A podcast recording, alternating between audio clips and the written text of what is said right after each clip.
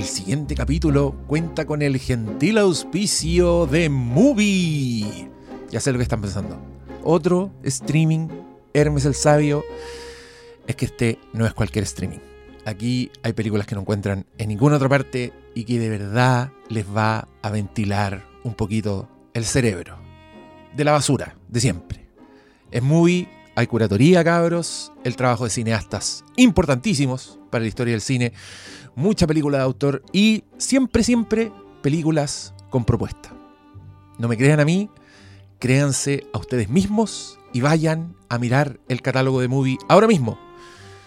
Pero no les va a costar nada, porque si visitan la página www.movie.com slash flimcast, así es, slash nosotros mismos, van a tener 30 días gratis para hacer zumbar el catálogo. Y créanme porque de verdad hay de todo. Se van a sorprender, en serio. Y en este capítulo, justamente, en el capítulo que van a escuchar ahora, el capítulo que está auspiciado por Movie, vamos a hacer varias recomendaciones. Y son todas buenas. Así que muchas gracias a ustedes por escucharnos y muchas gracias a Movie por hacer posible este capítulo, por los 30 días gratis, por el catálogo. De verdad, no se mueran nunca.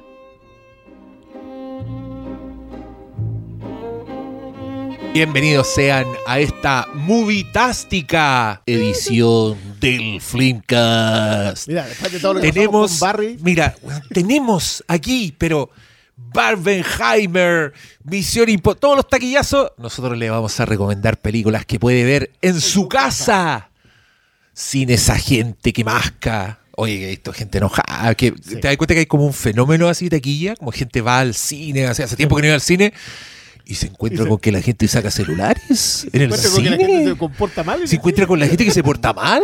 Se encuentra con la gente que estuvo desde la pandemia, volvieron así, pero como unos Desatado. como unos salvajes, weón. de su casa. Ay, no, como Qué esos críticos que le ponen color con la experiencia del cine, la experiencia del cine, güey. El pobre weón del Nolan ahí, ay, hay que sentarse ahí, el asiento ahí milimétrico y No, no, mirar la ¿sabes pantalla y la Ese Va a ser la gran eh, Hitchcock o Kubrick y va a inventar un dispositivo para colocar en el medio del cine que te apague los celulares. Pero qué tanto con el cine. Oye, weón, tú, tú no me vas a creer, pero yo una vez coticé, me metí a la casa del espía a ver cuánto costaba un bloqueador de señal de celular para andarlo trayendo. Pero Te bloquea el tuyo. No, después me di cuenta que da lo mismo que no tengan señal. No, porque po. estaba en cine donde no hay señal y sacan igual la weá. Sacan igual. Sacan igual para ver si te a llegó la señal. Están buscando así como que hay conectarse que una red. es como, es como un, un pulso electromagnético, Un así que las weas caguen. Ahí, ahí ver la película tranquilo, pero ahí caga el proyector también, así que no vemos ni una wea. Mala idea. No, y la gente que, mm, ¿qué tantos cines vieron la noticia hoy día que en un bus interurbano del sur estaban dando Barbie la película? Igual mala elección, te contaremos. Igual, igual deberían. No lo sé. pero pero el, el, No lo el- sé. el Nicolas Vogt ver. subió una donde estaba Oppenheimer. po. Esa sí que te la creo. Nolan, ¿en qué parte del bus hay que sentarse para ver Oppenheimer? es como después, Nolan, eh, Ay, la mala onda. recomienda yo película Nolan, en una pantalla de avión. Yo, yo me reío mucho con, con. Weón, me cae bien Nolan ahora. Porque no sé si lo han visto, pero han aparecido hartos videos de la Sí, entrevista. está- anda- Igual está cagado de la risa, Anda anda, anda relajado. weando con Mm. Robert Downey Jr. para, relajado. para, para, para. ¿Te caía mal? Sí. Es Ah, que, no, weón, no te sus, tres últimos. Sí, pero si no te quedó claro, weón. Pero es que una cosa que no ¿Está en grabado? su película Está grabado. y otra que él te caiga ¿Pero en serio. Dunkirk? Pero yo me Está acuerdo, el de, el de Dunkirk igual fue así como, loco, te, a la altura del coxis te lo estabas tirando. Pero fue eso, no era así como... ah. Mami, Pero Ah, con, bueno, con no Tenet seamos- sí. Mami, No llegó seamos tú. exagerados. mami llegó. No, pero creo que, creo que esa- esos mami, videos, todos esos clips y los reels y, eh, y, y que está hasta como en un matinal así dando una entrevista. Sí, Hay- hay un fue, un como- programa de señoras. Está como en Buenos Días a todos. Eh, yo creo que. Nada, nada decir. Yo creo que nos da un poco la razón. Yo creo que el hombre efectivamente había estado en una búsqueda. Y la búsqueda no lo tenía satisfecho. Hoy en día él también está como No la han encontrado. sin mochila. De hecho, creo que el, el reel más bonito que he visto de- de- del director últimamente es uno en que, bueno, aparte del que está como en un videoclub y, y una tienda de formato con el- físico. Con el Killian Sí, Murphy ahí así como... y así como muy, pero y Con muy defendiendo el disco, toda la cosa. Habla del arte y todo eso. Pero donde, donde la sonrisa se le sale, ilumina, así se vuelve nórdico de nuevo. este weón. eh, cuando muestra el, el rollo de IMAX. Sí, está- Y está frente a dos discos de un metro de diámetro. que son el no, rollo de la película. ridícula. La, esa sonrisa solo la ves Ah, cuando vas a la clínica a ver tu guagua. ah. Y es como muy así, ya, cerrado el ciclo, completado. Yo, yo, yo quiero y decir entiendo que mucho esa... me encanta tu la que en este año no sé cómo, pero tu fe en la humanidad, porque yo para mí todo eso dice nominación a mejor director. Sí. O sea, eso es campaña. El loco está en campaña y no puede ser el, la persona que era antes, Pero donde lo, lo nominaron por, por el Mira, yo, Dunkerque. yo creo que eh, de, de más, de más No, que no, lo que sí, decías tú, hay campaña, pero pero, el esta, esta- igual Tenet lo debe haber pegado en la humildad. Pero son los De detalles dicho, también. sí, hay Y ahora está en otro estudio, se dio esta weá del Barbenheimer, que yo no tengo pruebas, pero tampoco tengo dudas de que le cargaba esa No, weá. Sí, que cada vez que veía un meme, no le decía, fucking cocksuckers. Sí, de estado, pero chato. Entonces, pero que salíamos todo el otro día contestando preguntas de Google con, Con Robert Downey Jr., Jr., sí, y era muy chistoso. Y después lo entrevistaba a otro loco que eran como 30 segundos. Le hacía muchas preguntas de sí y no. Y, y eran buenas. Le decía, ¿harías televisión alguna vez? No. no. Eh, ¿Crees en la vida extraterrestre? Paso. Ah, ¿Qué ya, pero- sabe? ¿Qué sabe ese weón? después de Interstellar. ¿Qué sabe? De más que lo llamaron ahí. Oye, vamos a tener que hacer un, Claro. una- un corto en IMAX para dar, a- dar, dar esta. De más, pues, weón, si está esa mitología de que llamaron a Kubrick. para hacer el. Para hacer el- de más que llamaron a este weón, pues sí. Yo solo quedar ¿no? contento con esta nueva apreciación hacia nuestro señor Salvador, Christopher Nolan. Salvador del pero, cine. no, no, pero no te paséis para el pico. ¿Qué nueva apreciación estás diciendo que nos cae bien? Porque ahora esa entrevista antes no se veía el weón y uno No sé, pensaba que hablaste era- de odio. No sé, Vi, el odio en tu... Habló de. Jaime. Vamos a hablar de la Jaén. La Jaime. Sí. Mira no que sé cómo le- se pronuncia. Vamos, voy a buscar mientras soy- Vamos, vamos, vamos. pero, pero, pero mira, ¿sabes qué? Yo, más allá de que creo que la. Que la Dije la- ahora me cae bien, nunca dije que lo odiaba, weón. Este weón es más sensacionalista que la chucha. Es Hace que clickbait bueno, en la vida real. Si lo dijiste. tío, te- No dije odio. Yo te pregunté. El señor del registro, ¿dije odio en algún minuto? Lo dijiste. No. No, yo te pregunté. Yo Ah, ya, pero estáis como con la weá del mameluco. dijiste sí. Vos dijiste el mameluco y después, ay, él lo dijo, él lo dijo. Así son los periodistas, pues, weón. Si usted, si usted alguna vez tiene un cargo, le pasa algo, no le entre ahí a este weón, porque después ahí el titular. Odio a Christopher. Y uno dice, ¿pero ¿Lo dónde? dijiste? ¿Se escuchó? ¿Cómo lo voy a odiar, Lain. weón? Lain, está bien. La La Hain. Hain. Ya. Es como la Hain. La Hein. Es como la. Pero bueno, a mí, a mí me gusta que, que el Flimcast escuche a la gente. Vi unos tweets hablando de que están todos eh, Tú decís con este, con este programa con hoy este día programa con, con este programa hoy día porque no estamos no vamos a hablar de, de- del cine de Hollywood bueno sí pero no del, que está en sala la que escogió el weón y viene ahora a hacerse el weón. pero es que la gente pide que no y, ay ¿por qué eh, Barbenheimer y, y, y después qué se viene Mira, loco, yo no es por nada, pero después de unos par de comentarios que, que pasaron por el chat durante la semana, yo quiero decir que nosotros le hemos dado harto a espacio. a- nadie puede decir que nosotros no hemos estado comentando Hollywood todos estos años. Na- Ya. Nadie jamás podría eso. Ah, ya lo- sé. Yo, yo entré a este ah, podcast con los cuatro fantásticos. claro. Así. Yo entré a este podcast, este podcast con Force Awakens. ¿Tú con cuál entraste, Pablo? Con una de mono. Hace 10 años atrás. No. 8 años atrás. Pero la era, pero era una de cómics. No, Sí. no, no, no. Hicimos un capítulo de Walking Dead. Cuando Walking Dead le importaba a la gente. No, no, no, no, no, no, fue no, antes. no, No, pero programa, ese, ese que más tú dices antiguo. fue con la Isi Ursúa, fue como cuando no existía el No, fue Flimcast. con la Lee. Y con la Isi Ursúa. Estaba ella Sí. y estaba hasta Juanjo. Me recuerdo. Oye, Ya, pero pero esa eso es weá prehistoria. Fue historia. Sí. del Flimcast. Y- Ahí están los monos ahí antes de llegar el monolito. En medio no el Oscar acuerdo, Sala del creo que- monolito. no, pero- Claro. Es que también yo, estuve, no, yo estuve en, en algunos premios, pero fue con el Oscar que hicimos lo de los cuatro. El, el Diego nos preguntó, oye, ¿quieren hablar de los cuatro fantásticos? Este otro venía con, con un No. uniforme. Oye, perdón, yo quiero pedir disculpas porque No, tú te- nombraste personas y yo dije, oye, personas como 2001 con puros monos, pero no me estoy refiriendo a esas personas, me estaba refiriendo como The Dawn of Flimcast. Eso quise Claro. decir, no quise decir que esas personas eran primates. primates. ¿Cachai? Por eso dije el Oscar Sala el monolito, porque llevó a la evolución, no porque... Aparte que hay gente que queremos me, mucho. me- me gusta, eh, hoy día ya hay que hacer el disclaimer Pero mientras es que, conozco a esas personas y las No, estimo. pues sí, aunque pues, una de ellas aparte- no me invitó a su matrimonio. ¡Oh!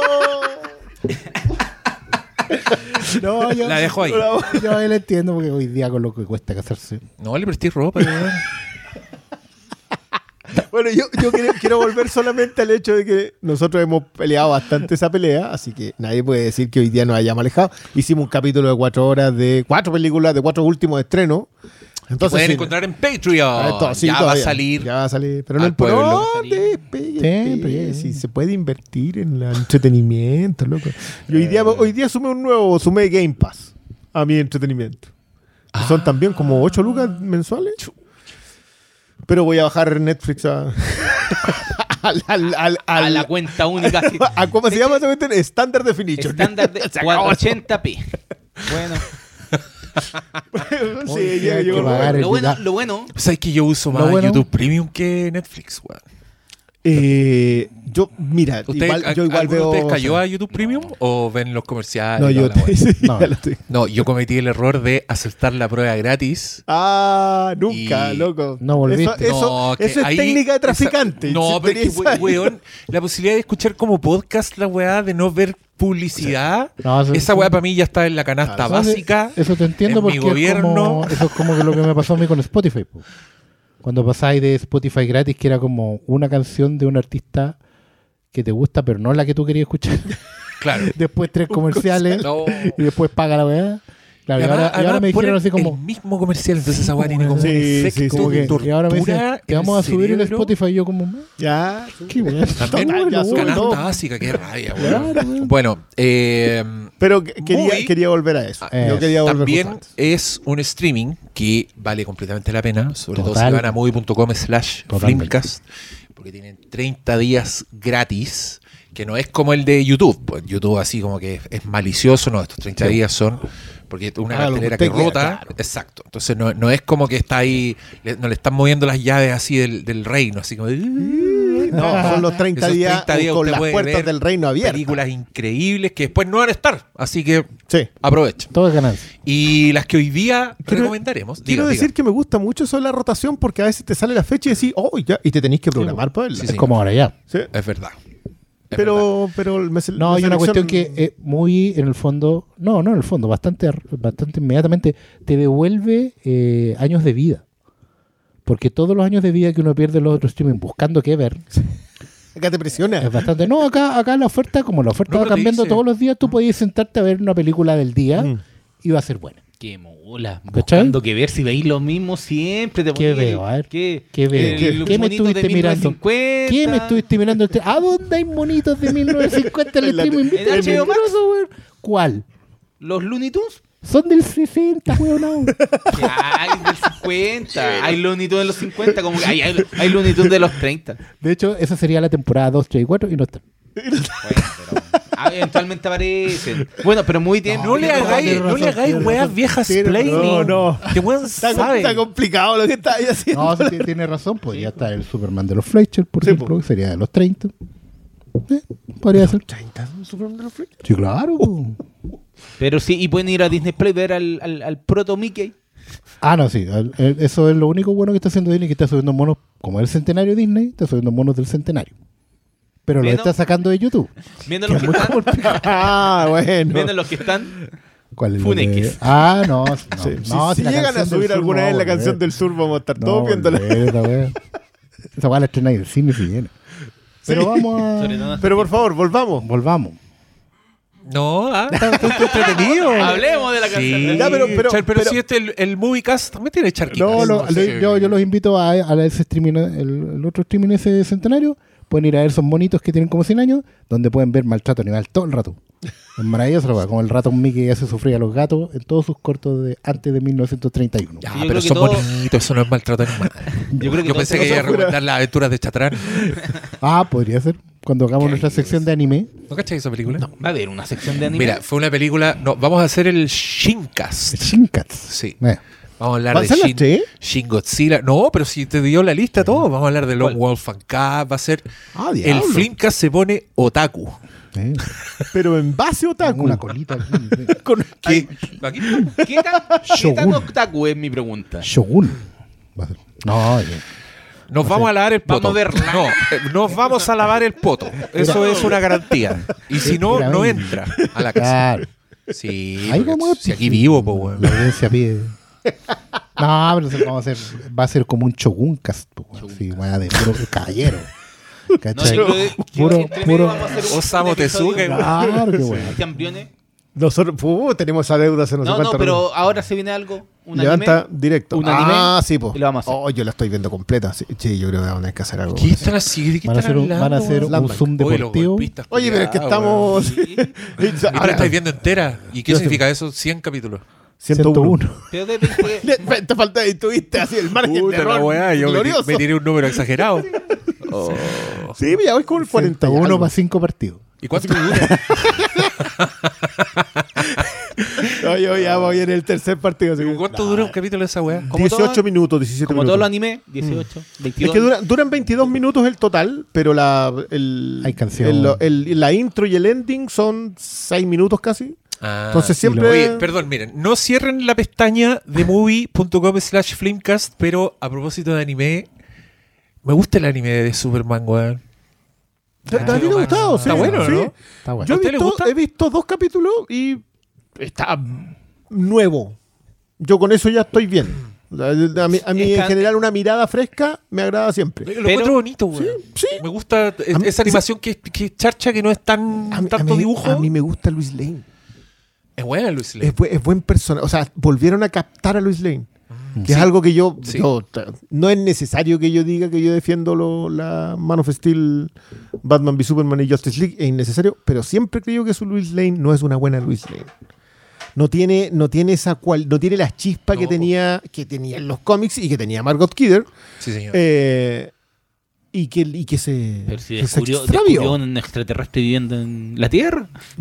Sí, pero, Pero le la falta la chispeza, chispa. sí, pues, esa, sí, esa- esa pues. es la clave que le falta. No, acá me gusta todo lo juguetón, me, gu- me gustan todas las weas de anime, así como gente que se pone roja, una El- gotita el- que aparece. El. Olsen conspiran, no sé si conspiranoico o conspiranoico. Olsen YouTuber. Olsen Olsen youtuber, que esas, esas cuestiones me agradan. Tengo otras detalles con Sí, Superman Clark Kent, cuando es niño. Que tiene lentes cuando es chico. sí. Pero a mí- a mí- a mí- y una wea que me gustó mucho, que yo les pregunté, y para variar ahí empezó la respuesta, era como una página de Wikipedia, que yo nunca en una wea audiovisual había visto que los kryptonianos hablaran en otro lenguaje. sí. Y lo encontré estupendo, porque nunca lo habían hecho. No- ni lo había pensado hasta, hasta ese momento. En, en- en- Viene la página de Wikipedia. No, es que no, no, no voy a meterme en esto. no voy a meter aquí. Eh, pero, pero es que ¿sabes lo que pasa? Yo en general cualquier mirada nueva que yo sienta que mantiene el espíritu del personaje, los personajes, yo estoy bien. Si para mí es cuando, cuando la disruptiva tiene que ser buena. Tiene que ser una cosa que yo diga, ya, esto yo no lo había visto ni lo había imaginado con este personaje. Pero por lo general yo trato de que no sea, yo trato cuando, lo juzgo, cuando lo evalúo, cuando lo aprecio, trato que no sea en función del, del, del mundo del personaje, sino del, quiero la definición del personaje mirando el mundo de una manera que yo no conocía. Que es algo que, lo, que no sé, en los lectores de cómics, imagino también los lectores de, ficción, ha estado siempre. Personaje es está definido, tiene una rayita y unos cuadros y te podéis, lo podéis mover para un lado, para otro, podéis iluminarlo un lado, de otro, pero es más o menos siempre el mismo.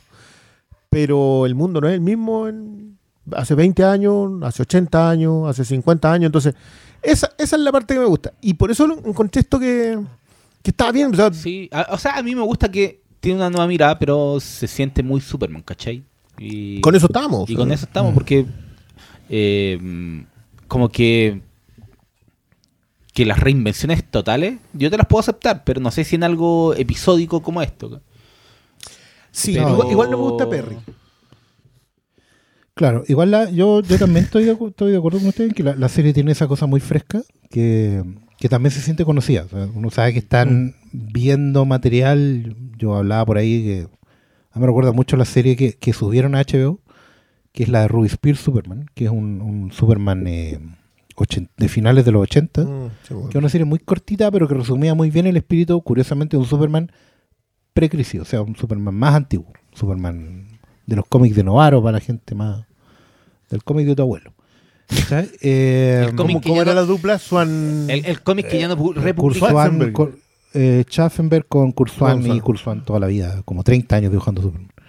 Pero el, creo que la- esta serie igual está haciendo una apuesta que es súper arriesgada en un aspecto que tiene que ver con que, entendiendo que hay cuestiones que son arquetípicas del personaje, eh, inevitablemente van al choque con las propuestas de la trama. O sea, hay cuestiones que no se sostienen nomás. En, en estos tiempos de hoy, del arquetipo. Y ellos van para adelante. Por ejemplo, hay, hay unas vibras en el origen de Superman que son bien interesantes porque son personajes que toda la vida han, han- de otras franquicias, de otras historias que han estado rondando a Superman como variaciones de, pero que en realidad vienen de otros mitos. El, el rey mono, digamos, está dando vuelta ahí. ¿Cachai? El, el hombre que cae a la tierra por una razón. Eh, y el hecho de que la, la tensión romántica ya no sea del siglo XX, sino más bien del siglo XXI. Mm. De hecho, yo estoy al día con la serie y el episodio 4 es quizá el más flojo, pero es el que pone el giro más importante en la trama.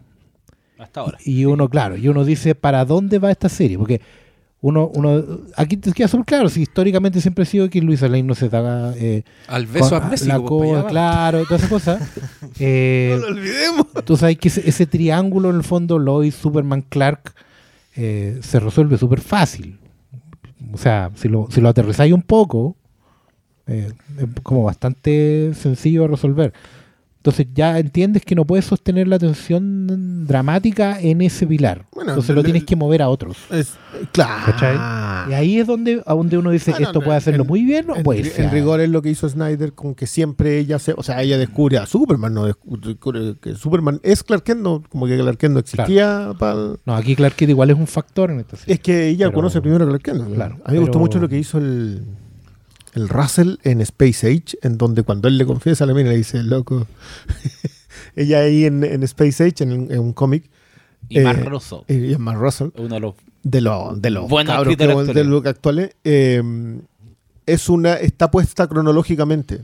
Entonces transcurre durante Vietnam aparecen estos personajes Nixon Watergate hasta los 80 es justo precrisis. Entonces se termina el 86 Eh, y ahí en un mo- cuando él le dice te tengo que decir en mi secreto y le, le dice, loco, yo descubrí Watergate. Yo sé que eres Superman hace mucho tiempo. Oh, ¿cachai? Y es sí. súper bueno ese quiebre.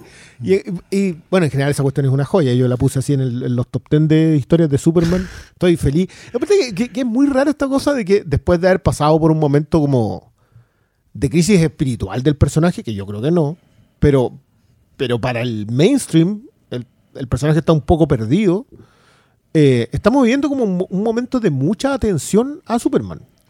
Y en, el, en un momento en donde se están publicando muchas cosas buenas. Mm. ¿cachai? No, y viene Superman Legacy. sí, no, y está en cómic también están sacando una miniserie que se llama Super La- Superman Lost, que está re buena. Ah, chucha, que es como Superman eh, se perdió en la galaxia, Ah. vuelve y pasó el tiempo. Teoría de la relatividad, ¿cachai? Está Ah, claro. súper bueno. Entonces, volvió Superman y ahora son todos simios. eh, ¿te imaginas? bueno, recordemos que, que encuentra? Kamandi, que encuentra Kamandi. Era buena esa. Ya, pero. Kamandi ¿cachai? era el que cuando te decíamos. ya, futuro. Sí. sí, ya sé. Oye, yo Perdón, eh, que- tengo, tengo muchas ganas de que en la nueva Superman de James Gunn, el papá de Superman sea Ted Lasso. Es una buena elección. El personaje, Mm. no el actor. Quiero que llegue a la casa de Ted Lasso. Quiero que Ted Ted Lasso. Lasso cría a Superman. Eso quiero yo. Esa es mi propuesta. James Gunn. Oye, Volvamos. Un giro. De- así, total. total. Mira, un giro como cuando Superman da vueltas para llegar a la cloaca. En la película de Richard. Ah, por favor. Sí, háganse a un lado y queda así un círculo, pero perfecto, así hecho como con un taladro. Taladro como el que estaban usando que estaban usando, Sí, ya, Yo- ahora. Eh, no me esperaba hablar de más tampoco. Sí, vamos así como- está bien, pero mira, para no dejar a la gente tan colgada, estamos hablando de una serie de animación que apareció en HBO Max que se llama Mis aventuras con Superman. Sí. Así. Yo siempre he dicho Superman, pero me gusta cuando le dicen Superman. Esa es una herencia mexicana que se, se valora harto. Superman. Sí, que lleva cuatro capítulos al momento de esta grabación y que se deja ver con el público infantil al lado. Todas las noches de es viernes. de los que cometió el error de reproducirse. como muchos de nosotros aquí. Pero ahora cerramos la pestaña HBO Max, cerramos la pestaña. ¿Qué más dijimos? Disney. Cerramos todas las pestañas. Nos quedamos con movie.com slash Flimcast, 30 días gratis. Y vamos a hablar de nuestras cuatro recomendaciones, una cada uno. Y yo les propongo hoy día que el orden sea cronológico, pero inverso. O sea, partamos por la más nueva y nos vamos en el viaje al pasado. ¿Quién será el que tiene la película más antigua? No se sabe. No se sabe, se va a quedar, va a quedar. ¿Quién tiene la película más nueva? Ese soy yo. Es- Ese soy yo. Y escogí una película del año 2018 llamada. Nueva pero vieja. No, ¿Cómo? pero vieja. Nueva, nueva pero vieja porque está en blanco y negro. Ah, Y está cuadra. y cuadra. Sí. Una película llamada Cold War. Guerra Fría. Del señor. Puta, tengo Que te leer, haya bonito. Que ¿eh? Pawel Pawilkowski. Pawel Pawilkowski. Que Pawel asumimos que se pronuncia así. o puede ser Pavel. Tiene Pavel. cierta- Puede- puede- también puede ser. Pael. Mira, en la película el personaje principal se llama Víctor, que si tú hubieras visto la película sabrías, y le dicen Víctor. Víctor. Así que es, como, es como en Star Trek era. Yo la vi. Víctor, Víctor. Víctor, Víctor. Ya, eh, ¿por qué escogí esta película? Ah, sí, Una buena Eh, pregunta. era deuda histórica. Una película que desde que salió, desde que se empezó a hablar, desde su nominación al Oscar, yo dije, ah, quiero ver esa película. Y ahora cuando llegó la hora, porque yo me he dado cuenta que se da como un, un- una dinámica acá en, esta, en estas elecciones. Y creo que yo siempre he querido ver algo nuevo. He querido escoger una que no he visto, saldar cierta deuda, ir por una película que me tinca. Otra persona va por la sandía calada. Otra persona va por el rescate de lo, de lo añoso. Y creo que tú le has hecho a todo. Sí, bastante. No, no estoy seguro si. Incluso hablando de películas que todavía no están Que no en está. Pero Bueno, se pudo ver en el cine. Se pudo ver en el cine. No, ahora en agosto se En va a estrenar Passages, la película que pueden escuchar el comentario, el capítulo anterior del mes pasado. Y en, y en Estados Unidos le tiraron el tope de censura.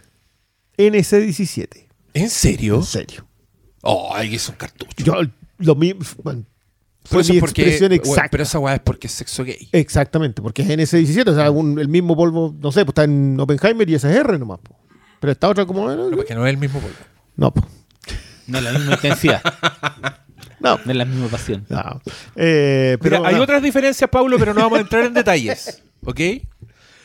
Eh, eh, buena tu película, Passages. La puede ver el próximo mes en cines y después en, va a aparecer en Eh, movie. Pero es bacán porque ese Ese capítulo no, Sí, no pierde sí, vigencia. sí. O sea, va a estar ahí el estreno, el estreno. Pero bueno, usted se puede meter hoy y ver esta película Cold War que tuvo nominación al Oscar en un, ¿Con en un año. Se ganó Palma per- de Oro. perdió con otra blanco y negro llamada Roma.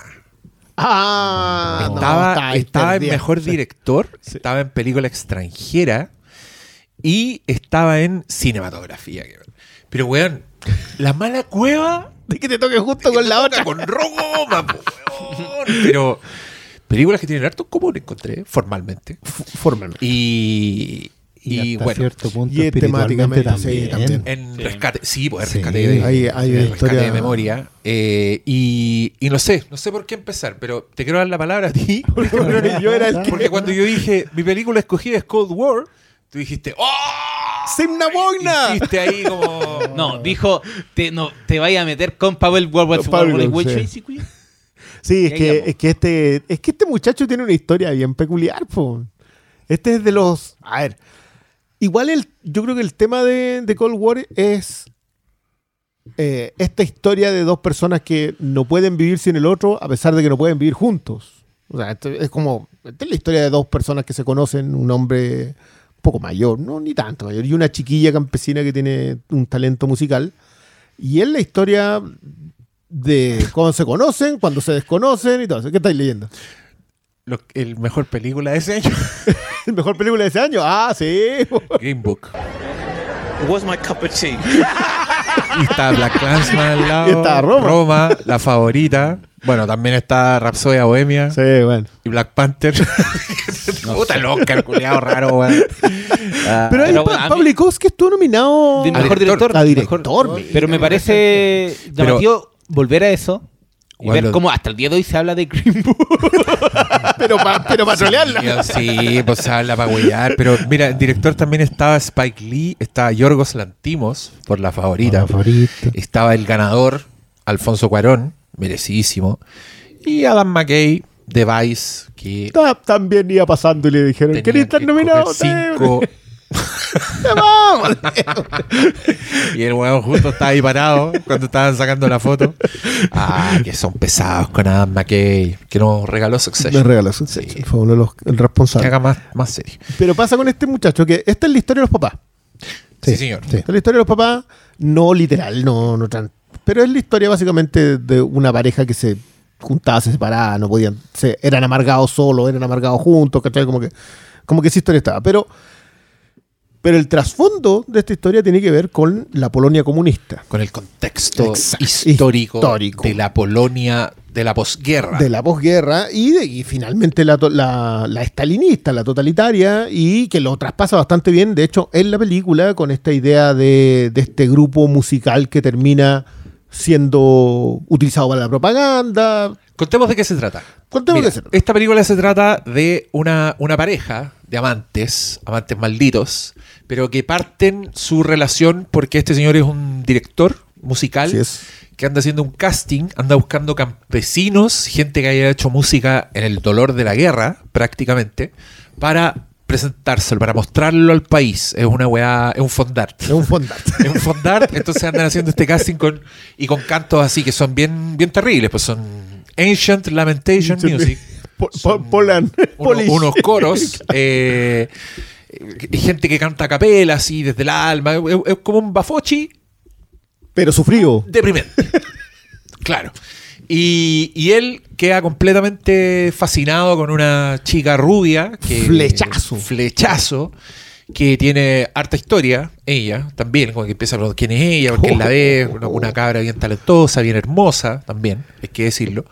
Y empieza este, este tórrido romance que cruza los años, décadas La frontera, los sistemas, la frontera, todo. el, el poder, eh, espías y es hermosa. Quiero decir eso al tiro. Usted aproveche su tele de narco, aproveche su suscripción, porque la weá se ve increíble. sí. increíble. Es un blanco y negro que de verdad me dio pena. Como yo dije, ya, pero esta weá, ¿cómo, cómo no le dieron ningún premio? Ah, Ah, es la única explicación. Era la única weá que podía perder porque la weá no se puede creer. Es película de textura, de, de encuadre, de fotografía y también tiene, que creo que es lo que más me gustó de la película, es su elegancia narrativa. Lo voy a decir así nomás. Es una película que tiene saltos temporales, que no tiene ninguna pirueta guionística para darte No, información, pero que nunca dejáis de entender lo que está pasando y que te tiene como un estado de alerta permanente porque pasan grandes cosas en, inter- en los intertantos. Sí, o sea, sí, sí. de repente, pum, pasaron tres años y Se derrumbó tenéis que ver de nuevo qué está pasando con estos personajes. Todo se derrumbó, están, o sea. qué están- qué están tra- y qué les pasó entre medio.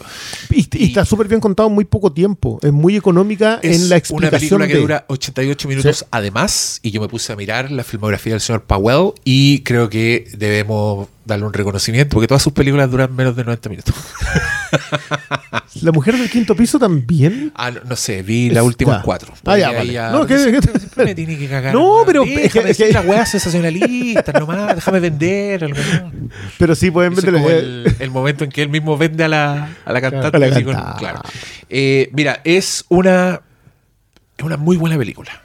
Yo quedé demasiado contento con esta elección y tranquilo, porque como yo voy a las películas que no he visto, puta, después llego acá con mi recomendación. es- No, Esta, esta no. Esta es Igual está difícil buena. eso. lo que sí despeje su agenda emocional, me atrevería a decir. Porque es como ese tipo de películas de weones que no pueden vivir sin el otro, pero que no pueden estar juntos. Y esa weá eh, puede que a usted Uh, le duela. y un rematazo, si por usted lo está ahí con. Oh, la. Pero No, no, no, pero eh, No vamos a spoilear, pero igual despeje la podemos- agenda sí, emocional. igual podemos decir digo. que la película, no, que no vayan equívocos los que la vayan a ver, no se trata de cómo ellos se van enamorando. Creo que Mm. desde la, eso, esa elegancia narrativa que está haciendo referencia Diego tiene que ver con que no se trata de una historia de amor no encontrado. O sea, ellos están, tienen súper claro desde el principio que tienen una relación. Creo que la, gran... Perdón. Creo que el gran talento de, de- de sentarse a narrar esta historia tiene que ver con hacer el paralelo inevitable entre lo que es esa guerra fría del título y la construcción de ellos mismos en su no en su relación, sino en la manera de estar juntos. Porque creo que es súper, de hecho es muy hermoso. Creo que esta es la película donde, una de las películas donde más he sentido yo la dedicatoria como real. Como una cuestión que al final dice para quién es esta película y yo digo, sí, weón, gracias. Todo me cierra en esa dedicatoria.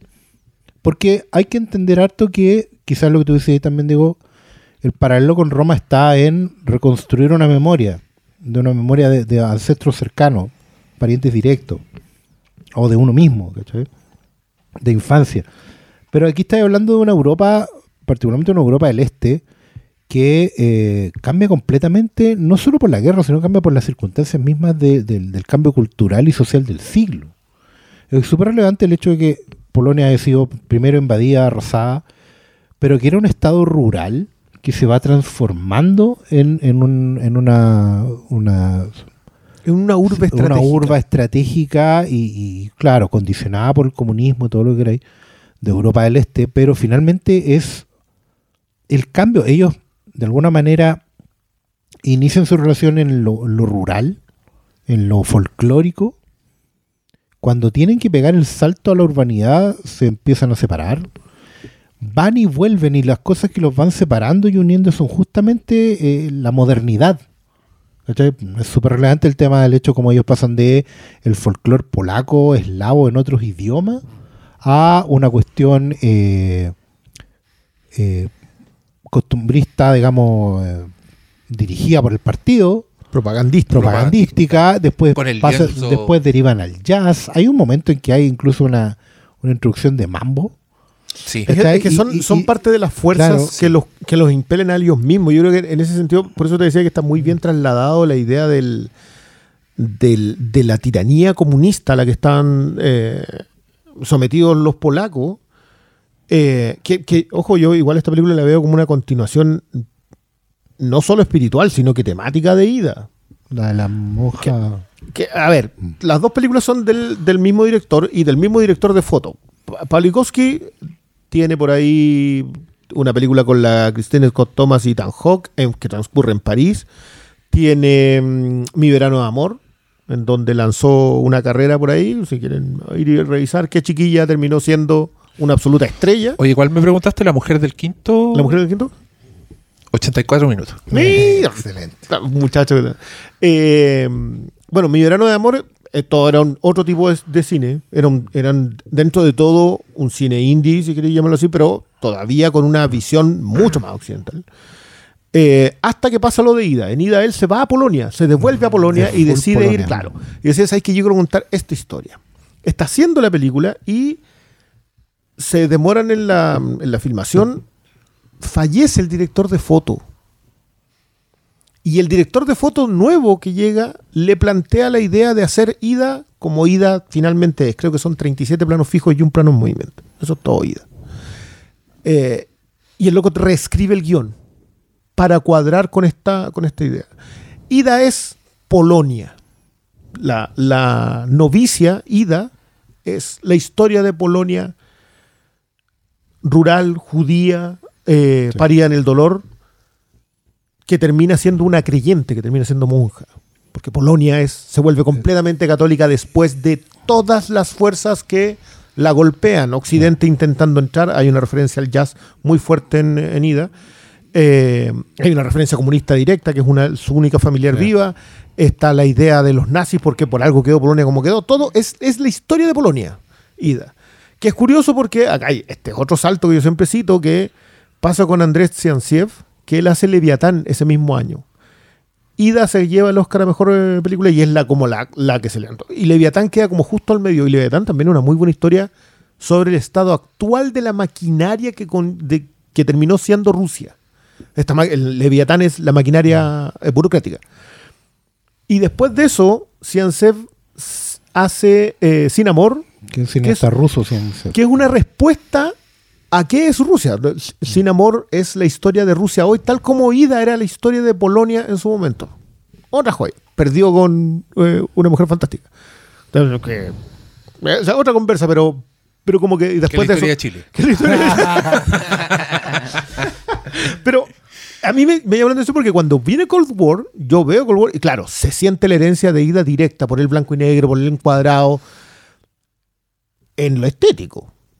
Pero espiritualmente eh, se soltó en su tema. O sea, Ah, quiso contar una historia de amor de sus padres. que- y que nunca, porque no es una historia de amor y odio, es una historia de amor y, y- y la complejidad de quererse. Es un amor en guerra. Y, Es un amor en- y- y que tiene que ver con los conflictos de Polonia. Por eso yo te digo que la siento, la siento muy hija de la otra, pero no, no hija, no, la siento muy continuación espiritual de la, de la anterior, pero, pero esta te aprieta todavía mucho más porque Ida, obra maestra a mi gusto, eh, solo te, te hace este mismo apretón que tú decís, despeguense emocionalmente, lo hace cuando tú entiendes lo que estabas viendo. Esta empieza desde el primer momento, nunca te suelta. Yo, yo adoro una imagen que hay de un, de un niño escuchando la, a los cantores. Al principio. Joyas, o sea, tú traes con eso y ya automáticamente estás en la película sin que te hayan mostrado a los protagonistas. Ni, no Ni te habían explicado nada. de hecho, nada, no- de hecho el, entraste. el- el rito que tienen ellos para exorcizar todo, toda su guerra fría, digamos, al final, eh, sobre el final de la película, eh, tiene que ver, claro, tiene que ver con el contexto de que es Polonia. Polonia es un- una nación que de la- derrotó o, o terminó de exorcizar la dictadura comunista después de la invasión nazi a través de un cristianismo y catolicismo completamente sui generis, que los llevó a tener un papa, incluso por razones político-estratégicas, pero, pero es una cuestión que, claro, tú puedes decir el catolicismo en Polonia tiene mucho que ver con eh, hacer prevalecer a Occidente por sobre Oriente, pero en realidad también es una hueá intrínseca a los polacos que va más allá de eso.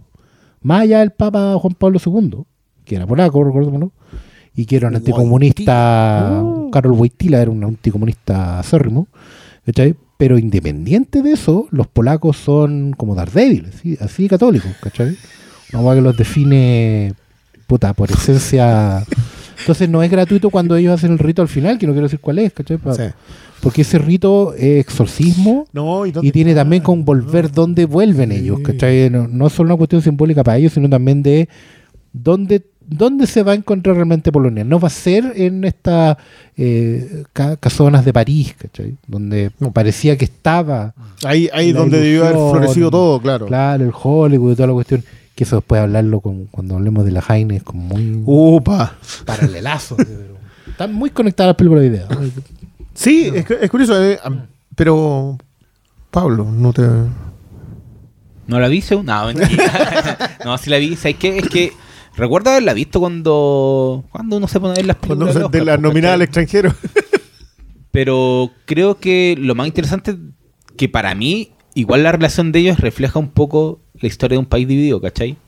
Mm. Hay, hay contexto histórico que de- uno por no ser polaco y no y ser un país que está tan lejano no maneja. Y creo que si uno se pone a revisar como la historia de Polonia, eh, obviamente no es una representación textual, como esto representa tal periodo, pero creo que sí refleja desde el título, que se llama Guerra Fría esta película, hasta el, propio contexto hi- histórico. Entonces, claro, por un lado tenéis toda la belleza visual de una película en blanco y negro que que tiene un estilo blanco y negro que es demasiado preciosista. No es como eh, una mirada más clásica, ¿cachai? Se ve en blanco y negro, pero es más moderno. Se nota que lo están, no, no lo están haciendo como, eh, no sé, con cámaras antiguas. de repente tratan de hacer, reflejar un estilo de hacer de antes. Entonces visualmente está preciosa la película. Y, pero por otro lado, también hay un contexto que de repente uno no, no puede cachar por completo porque desconoce factor, elemento histórico.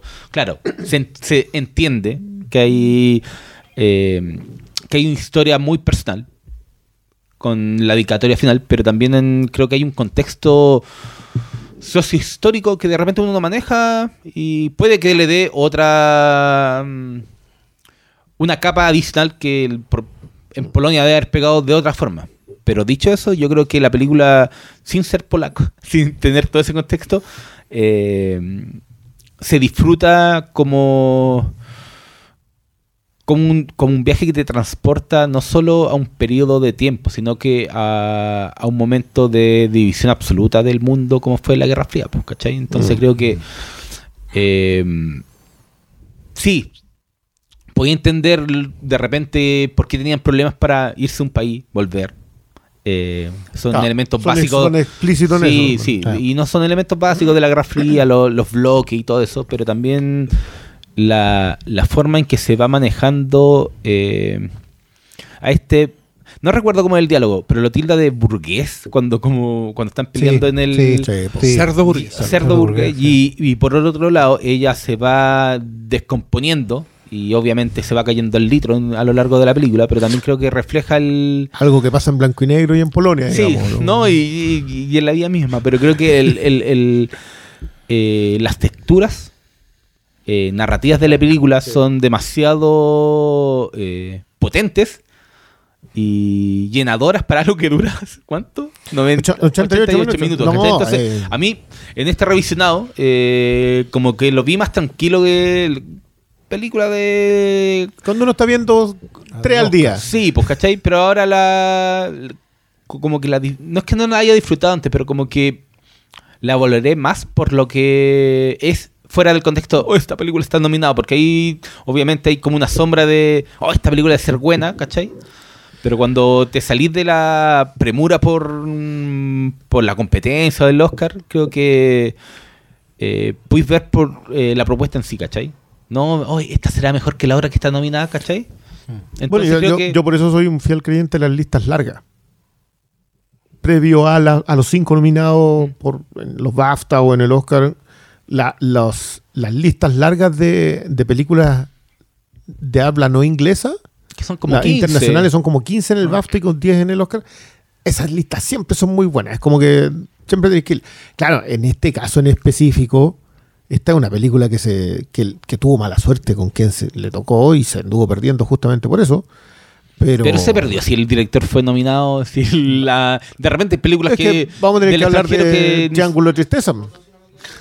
Sí, nominado foto, Sí. director y, Y pe- extranjera. y Sí, pero, extranjera. pero de repente eh, hay otras películas que No, ni ojo, siquiera, el- ni el siquiera director son de nominadas y foto no- ni, de- las, ve- ni la- ni las logras ver por, ¿cachai? Fuera Porque, no, su- porque desaparecen. Claro, Cold War igual llegó, tiene tiene estatus, está en Estados Unidos y todo eso. El director de foto después se fue a hacer eh, I'm thinking of ending, ending things. Thinking of ending things. De Charlie eh, de Charlie Kaufman, que, que de hecho se nota en la foto, se ve que el, que el caballero es talentoso, ¿no? Como que no, no- eso está un poco innegable. Yo quiero hablar un poco del, del, del, del tema capas y texturas, porque yo concuerdo contigo con respecto a que si uno tuviese más información sobre el proceso histórico que abarca, que intenta abarcar, porque esta es una película que debe Sí, es que pasar veintitantos años. Y creo que del también le aporta 49 mucho. al 60 y algo, Pero, pero no mucho y, más allá. y- y puede que ni siquiera como una réplica o esto es lo que pasaba en ese tiempo. Puede ser No, no, no, no, hasta, el- pero- hasta el hoy, ¿cachai? Pero un bañito. Pero creo que eh, la forma en que la película te aborda eh, los orígenes o lo que hacen cada personaje, que ella venga con, con la cuestión que cuentan del papá, ¿cachai? No, Entonces, no, espera, espera, espera. Eh, me confundió con mi madre, así que lo saqué de su error con un cuchillo. Cuchillo. Brillante.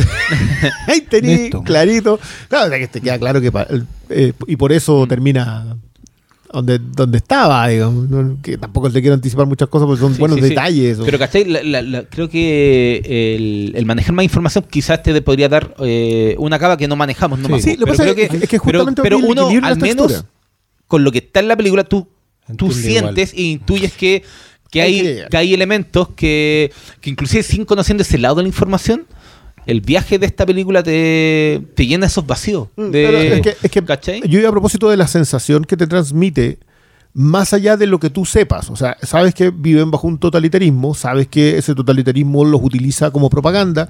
Todas esas cosas las vas sabiendo, las, las puedes estar respirando.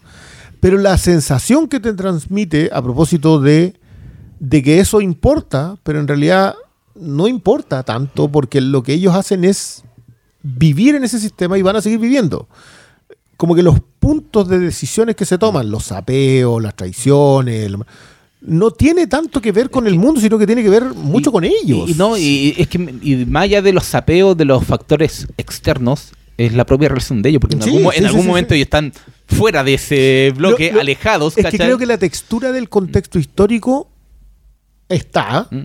Sí. y no necesitas digerirla tanto porque como, como bien dices tú, la- el núcleo de la historia es la relación entre ellos dos eh, y, y- y también tiene que ver mucho con la supervivencia del ser humano. O sea, en función de, tú podéis colocar una historia, un romance en un apocalipsis y lo Sí. podéis colocar porque independiente de lo que de lo otro afuera, lo que está funcionando es la relación humana. Yo creo que es, Pablo Vygotsky se ha vuelto muy bueno en el factor relación humana más allá del otro contexto. Entonces, claro, creo que sí, me gustaría poder tomar una... O sea, si esta misma película transcurriera en Chile entre el 69 y el se- 84, eh, si pudiésemos concentrarnos, si alguien pudiese en realidad hacer el baño en que la puede entender alguien en Polonia, a sabiendas que hubo un ambiente totalitario, un momento...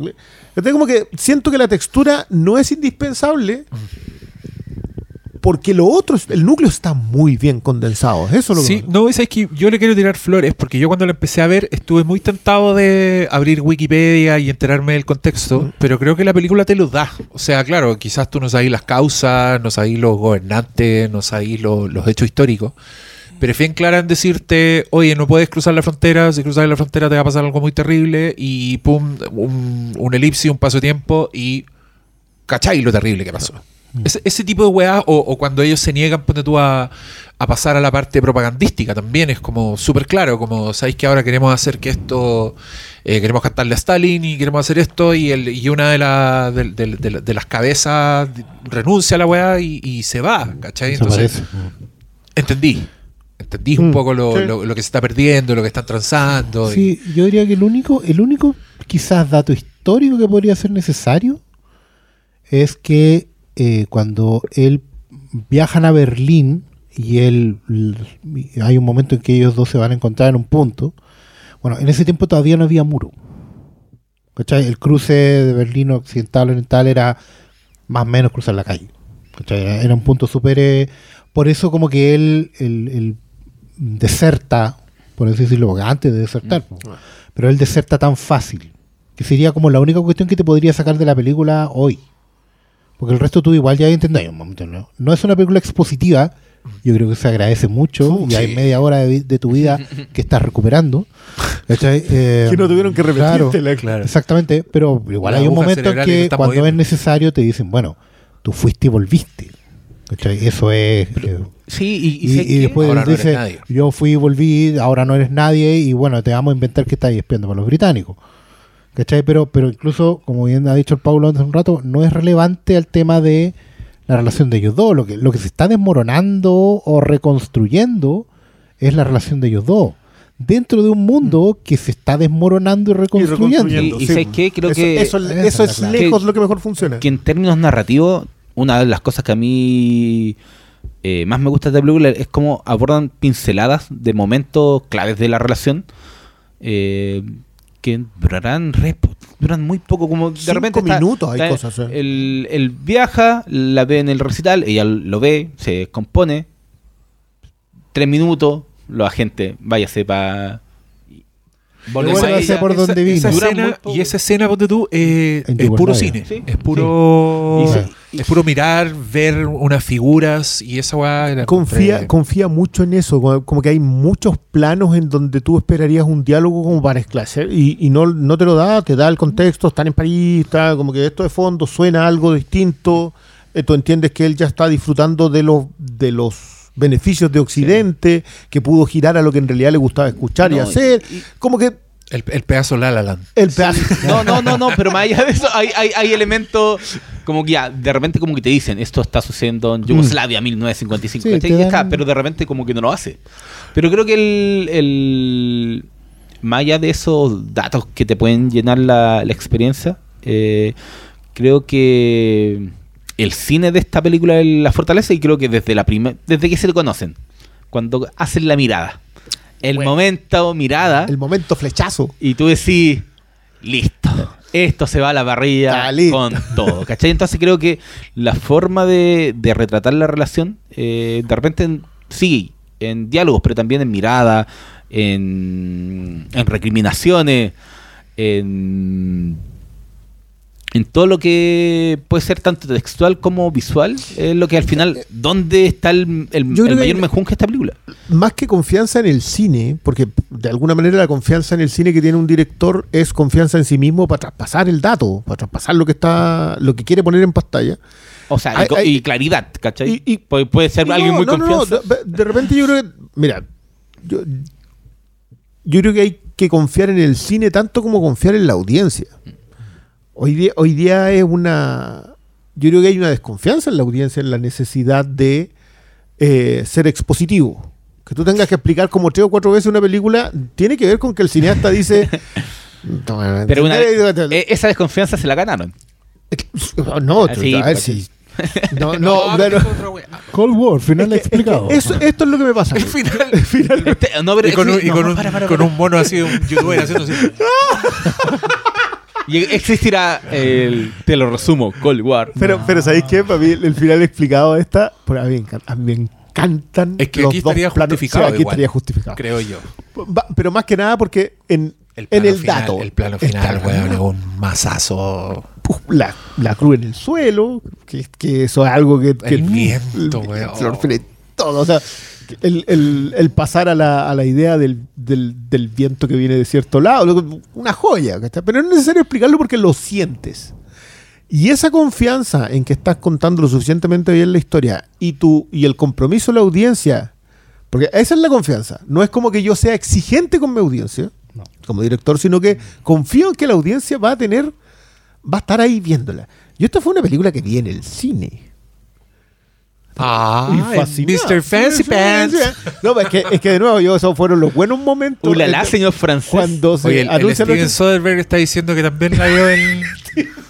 en la Ya escuela. no es Roger No, no, hoy día sé si bajó, en realidad, como que lo Yo no cambiamos. Yo no, dije, yo hoy día no es Roger Dickens, Sí, hoy sí. día es Steven Soderbergh. esta muy sensible con que no te malinterpreten. Estoy súper mal genio. no, Está bien, Christian está bien. Bale. He dormido dos horas. Y, y en cuota, así. Por 15 minutos. En total, dos horas. Mira, ah, podría haber visto Cold War y te queda tiempo para dormir después.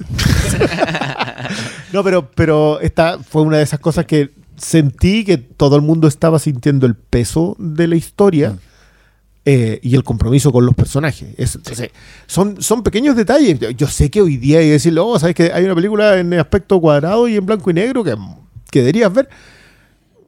No, no motiva a mucha gente, pero creo que esta tiene todos los elementos porque no, no se pasa a cinearte. No. De hecho tiene que- más de Hollywood clásico Sí, que... mucho de, de- de- de- sí de, de ese más contemplativo también o sea, eh, Hollywood sí, clásico igual sí, era explicativo pero, pero, pero tú, no, es Nouvelle Vague. no no no no no De hecho, no. tiene, de hecho, hay un buen tema con lo que significaba irse a Francia. pega su Pega, un buen película. con, claro, con, con, con lo que significa haberse estar yendo a, a hacer música para películas en Italia en un momento.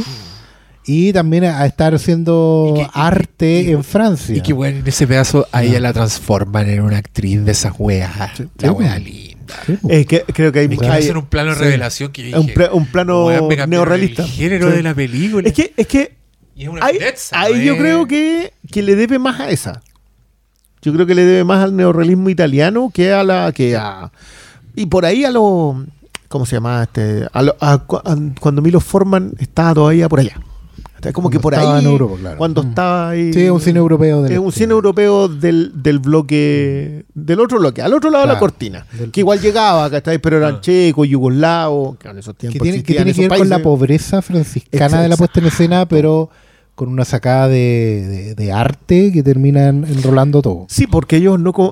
El, el- el conflicto que tenía ese cine, sobre todo el, el cine de Checoslovaquia, para así seguir citando países que ya no existen, ¿no? Tenía justamente que, O que sea, ver ahora con. son su- dos. Ahora, ahora son como cuatro. como Yugoslavia, son como seis. Pero tiene que ver con que ellos todavía iban por el alto arte. La- la- el conflicto que tiene y que genera la Nouvelle Vague es porque ellos dicen, ah, esta otra cuestión hay que votarla. Es decir, al fin y al cabo, el dogma es como un nuevo Nouvelle Vague. Lo que hay, tenéis que votar son los elementos que te quitan la pureza del cine. De otro lado, los rumanos también tenían la idea de, no, pues si no, venimos saliendo de pintores y poetas, nos vamos a andar votando la pintura y la poesía alta para no meterla en el cine. Entonces, había un preciosismo... Claro, y, y un arte que se construye con altura, pero que no viene de las clases No. de las realezas. No, no es un arte que está secuestrado por las cortes. O sea, de hecho, la, la pelea esa que tienen ella con, con burgués y cosas así, eh, es dura porque tiene que ver con eso, tiene que ver con que él estaba un poquito más adelantado que ella, pero sigue siendo un polaco, ¿cachai? Un campesino de Europa. Alguien que, que hace arte con la tierra, con las manos. ¿cachai? Con, con una, una de... Y, y para ellos volver a, a- a ese lugar tiene que ver con eh, devolverse lo que son. Y, en- y en Francia estaban perdidos, en París estaban perdidos. ¿cachai? Por muy relevante que fuera el jazz para él y todo el tema, eh, cuando hablan de, de este hijo que tienen, que no quiero decir qué, eh, porque en realidad en esos detalles igual hay, hay cositas que, que vale la pena irse sorprendiendo. Ella, al tiro, dice que es un bastardo. Y no es solo una escena de celos por el otro factor que está involucrado en la composición de ese disco, sino que tiene que ver con que están haciendo cualquier cosa menos lo que ellos se juntaron para hacer en la vida. ¿Cachai? No Y es pasando- Nolan mirando el rollo de. no, no, y pasando, no, completamente no. Y pasando por alto un montón de otras cosas que, que también espero que no los saquen de la película los que nos están escuchando, que tienen que ver con, no sé, una que otro ripio moral, como la edad que tiene ella versus la edad que tiene él, o los matrimonios que se suceden de manera utilitaria, o los niños que puedan quedar un poco en el aire. ¿Cachai? Que son cuestiones complejas, Pero, son pero que son muy de esa... dolorosas, pero son muy, exacto, son, son- muy de, de la época en que se está viviendo. O sea, no, no, no casarse no, No, es casarse No, es algo que solo hagas como un rito romántico, sino que es una cuestión fundamental para sacar pasaporte. Igual me dieron ganas de casarme vuelta. viendo esta película. Claro, y de vuelta porque Sobre todo hoy día. de hecho, la- la- el, el trato finalmente que hacen con el con este agente Kulsevsky, algo así, que anda dando vueltas todo el rato, eh, finalmente son tranzas que tienen que ver con que por qué ella no sale primero de Polonia, por qué él después puede volver y por qué él puede terminar saliendo de donde estaba a través de todas estas transacciones que son carnales. po. Y es bien fuerte yo, esa yo creo que cuestión. te- Paulikovsky, Y lo- no solo eso, sí, hay una transacción ahí. Sí, es harto más. Es, Sí. que, es que yo creo que tiene que ver con eso. Una de las. Es una mirada muy amable, muy consciente del siglo XX de alguien desde el siglo XXI.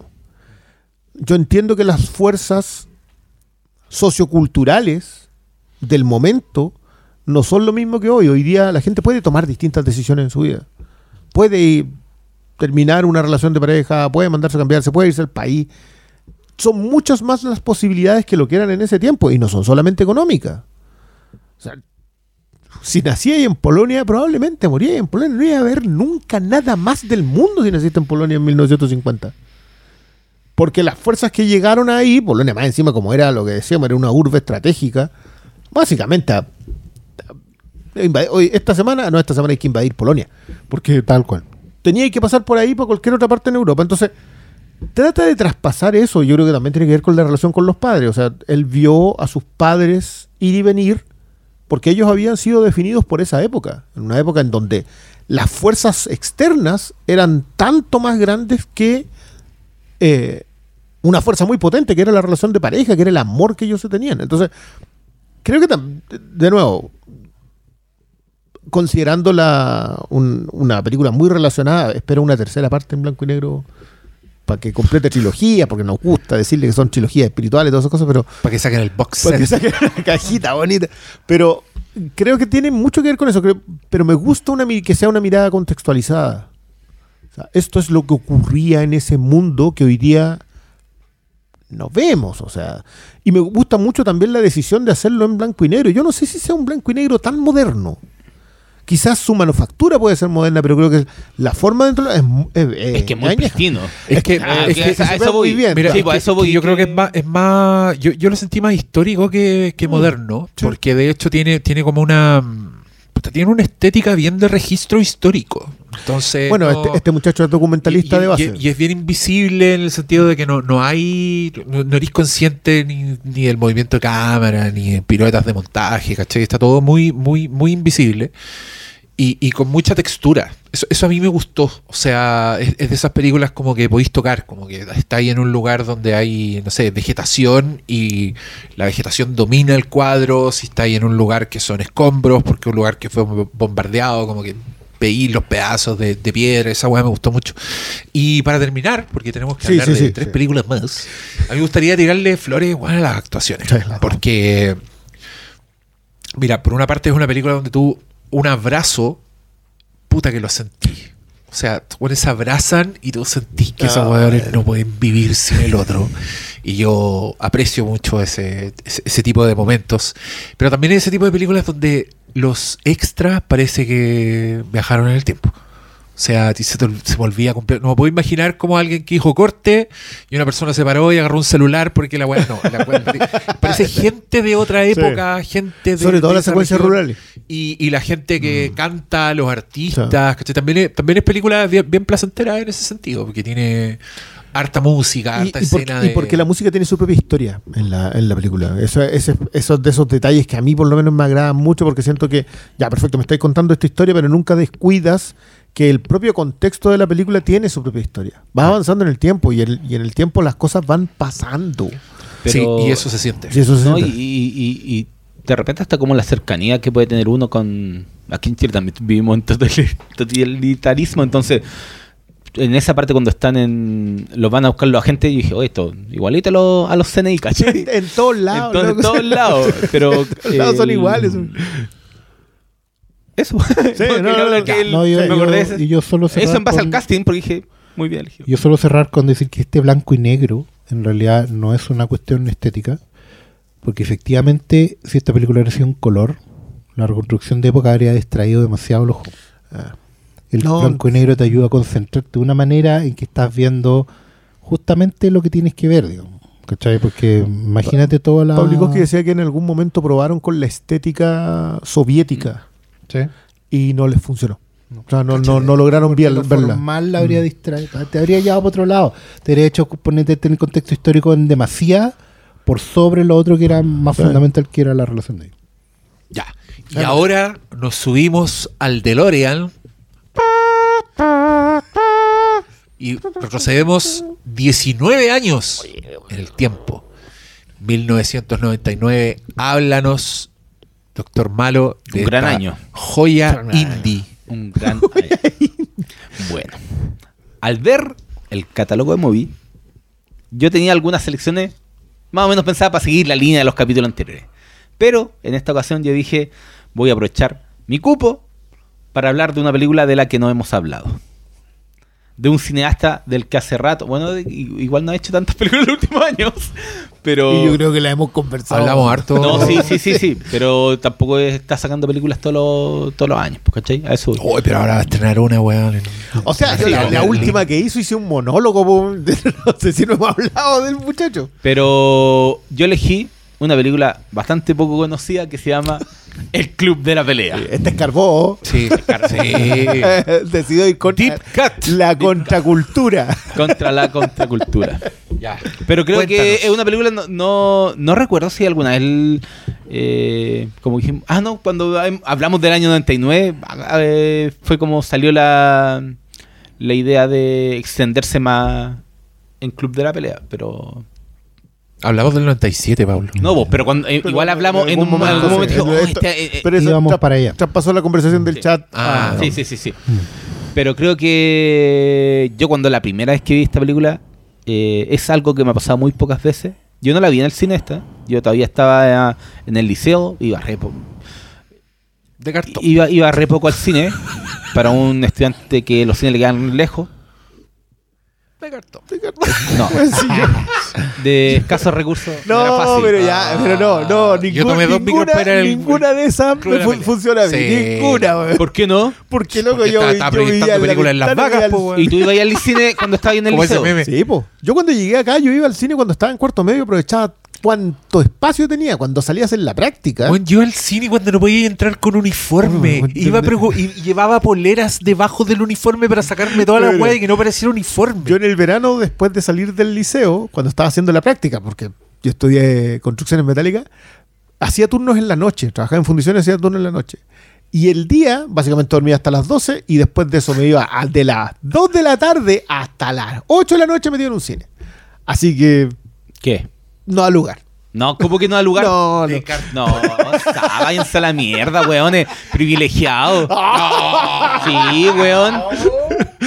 Sí, pues tenían la plata para ir al cine ustedes, pues, weón. Pero loco, Weón, no ¿sabes lo que- costaba una weón, luca las tres películas. chaucha, ¿Y weón. si, y si te dan 200 pesos? Ah, No, ahorraba y cinco ah, días, pues, weón. Bueno, yo trabajaba eran ya. Sí, pues yo no, pues. Eran contextos diferentes, pues. Sí, él me Pero- en la práctica. Yo Bueno, la pero vi- ¿cómo viste ¿Cómo viste No, no, ¿Cómo yo la vi en VHS. Ah, ya. Ah, VHS. privilegiado, teníais VHS. Sí, súper Tenía plata para rentar películas. Pero, pero, pero, yo, creo que ya la viste en DVD. 99. No, no, yo tuve DVD el dos, los dos. No se alcanzó a no, estar ¿se en recuerda? VHS. Recuerda que el DVD Sí, era súper caro. ¿Sí? El DVD era- Sí, era los de- origi- los inicialmente DVD, era muy sí, los caro. DVD. Sí, los DVD hecho- entraron como el 2002. Yo me, yo me compré mi sí. equipo DVD, eh, que no me lo compré, una historia que contaba, eh, bueno, Blockbuster, saludo. Eh, fue como el 2000. Fue el primer DVD, equipo. Ah, No, no, sí, no, sí, no. Yo también mi lo tuve en el 2000. Mi papá era profesor. Y en esa época la- a los profesores le enseñ- le iba, iban personas a los colegios a ofrecer eh, libros, ¿cachai? Y, te- y lo pagáis en cuotas. Y lo pagáis en cuotas, Sí, ¿cachai? Ya, y mi papá. La enciclopedia. La enciclopedia. y, mi, y mi papá compró una selección de enciclopedia que el más uno era un DVD. Claro. Que no tenía marca el DVD, pero ese DVD yo lloré porque me leía todo. No, Pal, todas las cuestiones. ya no. todo. No, ya no. ese era- murió. era- de- ese, se murió de. de- de- Ah. de- no, pero. eh, no, no recuerdo. No, pero muy Fight bien, Club- pero creo que habían como DVDs que estaban bloqueados. No me Sí, Sí, pues, era los, ¿Cachai? Pero es- ese no, po. pero no, era, no tenía marca. No tenía marca No, ese. no, ¿cachai? Pero Eran era esos muy- equipos, esos equipos que las multitiendas compraban y le ponían su Sí, propia claro, marca. eso- sí, pero eso fue como año 2000. La gente, la gente no sabe weón, pero había uno, uno en equipos DVD genéricos chinos y la, el Ponte tu Falabella tenía la marca Reco. Le colocaba Reco. Eh, Ripley tenía Starlight. Starlight. Que más. ¿Cuál era el de París? Y el de se tomaron en serio la weá del DeLorean, weón. Sí, po, Perdón, no, sí, fue ya, en serio. perdón, ya. No, dale. y yo La vi viste en tu casa, Sí, no, vale. sí, la vi en la casa VHS y quedé tan impactado que pocas veces la hice esa cuestión de terminé la película y dije, ¿qué chucha acabo de ver? Se retrocede. Y se ve de inmediato, ve ¿no? De inmediato. Hiciste la gran rotativo. Hice un rotativo en mi casa. Muy bien. Y porque a mí me pegó, fue una experiencia de ver algo que eh, no veía todos los días. Para mí eso representó el Club de la Pelea, entonces rayé la papa de inmediato con esta película. Fue algo que, que al tiro para mí era como lo mejor del año, ¿cachai? Así la vi y dije, bueno, esta es la mejor película del año. en un año complicado. ¿Cachai? Era una, Después- era una decisión apresurada, diría yo. Pero si la viste después, ¿de qué año? Sí, no, sí la vi. No, el- no, no, si eso fue VHS, No, no, sí, eso Ah, fue había como pico, la renté cuando se estrenó. Cuando llegó, no, no sé si habrá llegado a comienzos 2000, no, no tengo el Es que yo esta- recuerdo. Pero tú, yo me acuerdo que Magnolia, que es otra de las películas del 99, otra de las películas que te volaba la cabeza, esa guay llegó el 2000 o el 2001. Entonces se demoró caleta en llegar. Yo creo que fue que la de llegado a finales del 2000. No, pero llegó. Al VHS. Sí, de haber sido el 2000. Pero llegó. Sí. No, no, no pasó tanto No tiempo. mirís feo, Oriones. No, no, no, Yo tengo no, un no, amigo no. que yo fue- yo ahora, tengo- yo era tengo un amigo que fue a Estados Unidos y Y vio Magnolia ahora, y llegó rayando la papa. ¿tú el 2001 y- estás en el colegio todavía? Calete tiempo a que yo la vi. 2001 fue mi primer año en, el, en la U. En la U. Entonces la tenéis El que haber 2000. visto el No, sí 2000 la si vi en estás el en el liceo. colegio.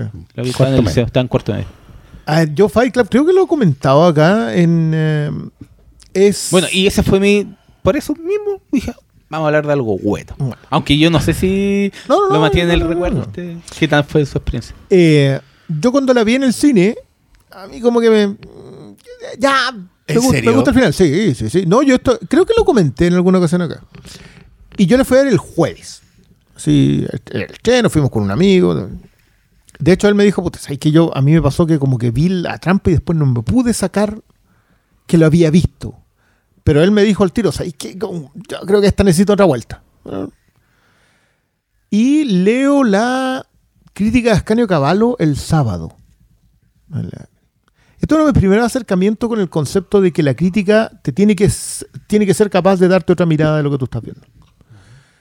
Eh, y Caballo escribe a propósito de lo, del, del proyecto Caos de Project Mayhem. Y escribe a propósito de la, de- del fin de siglo y de cómo de alguna manera la única forma de intentar construir sociedad que se tiene en ese momento es destruir la sociedad. La idea de que la anarquía tiene un valor en sí mismo por el proceso de, del- de la próxima construcción, no necesariamente eh, la destrucción. Y así como, ok, necesito ver esta película de nuevo. Y la volví a ver al cine.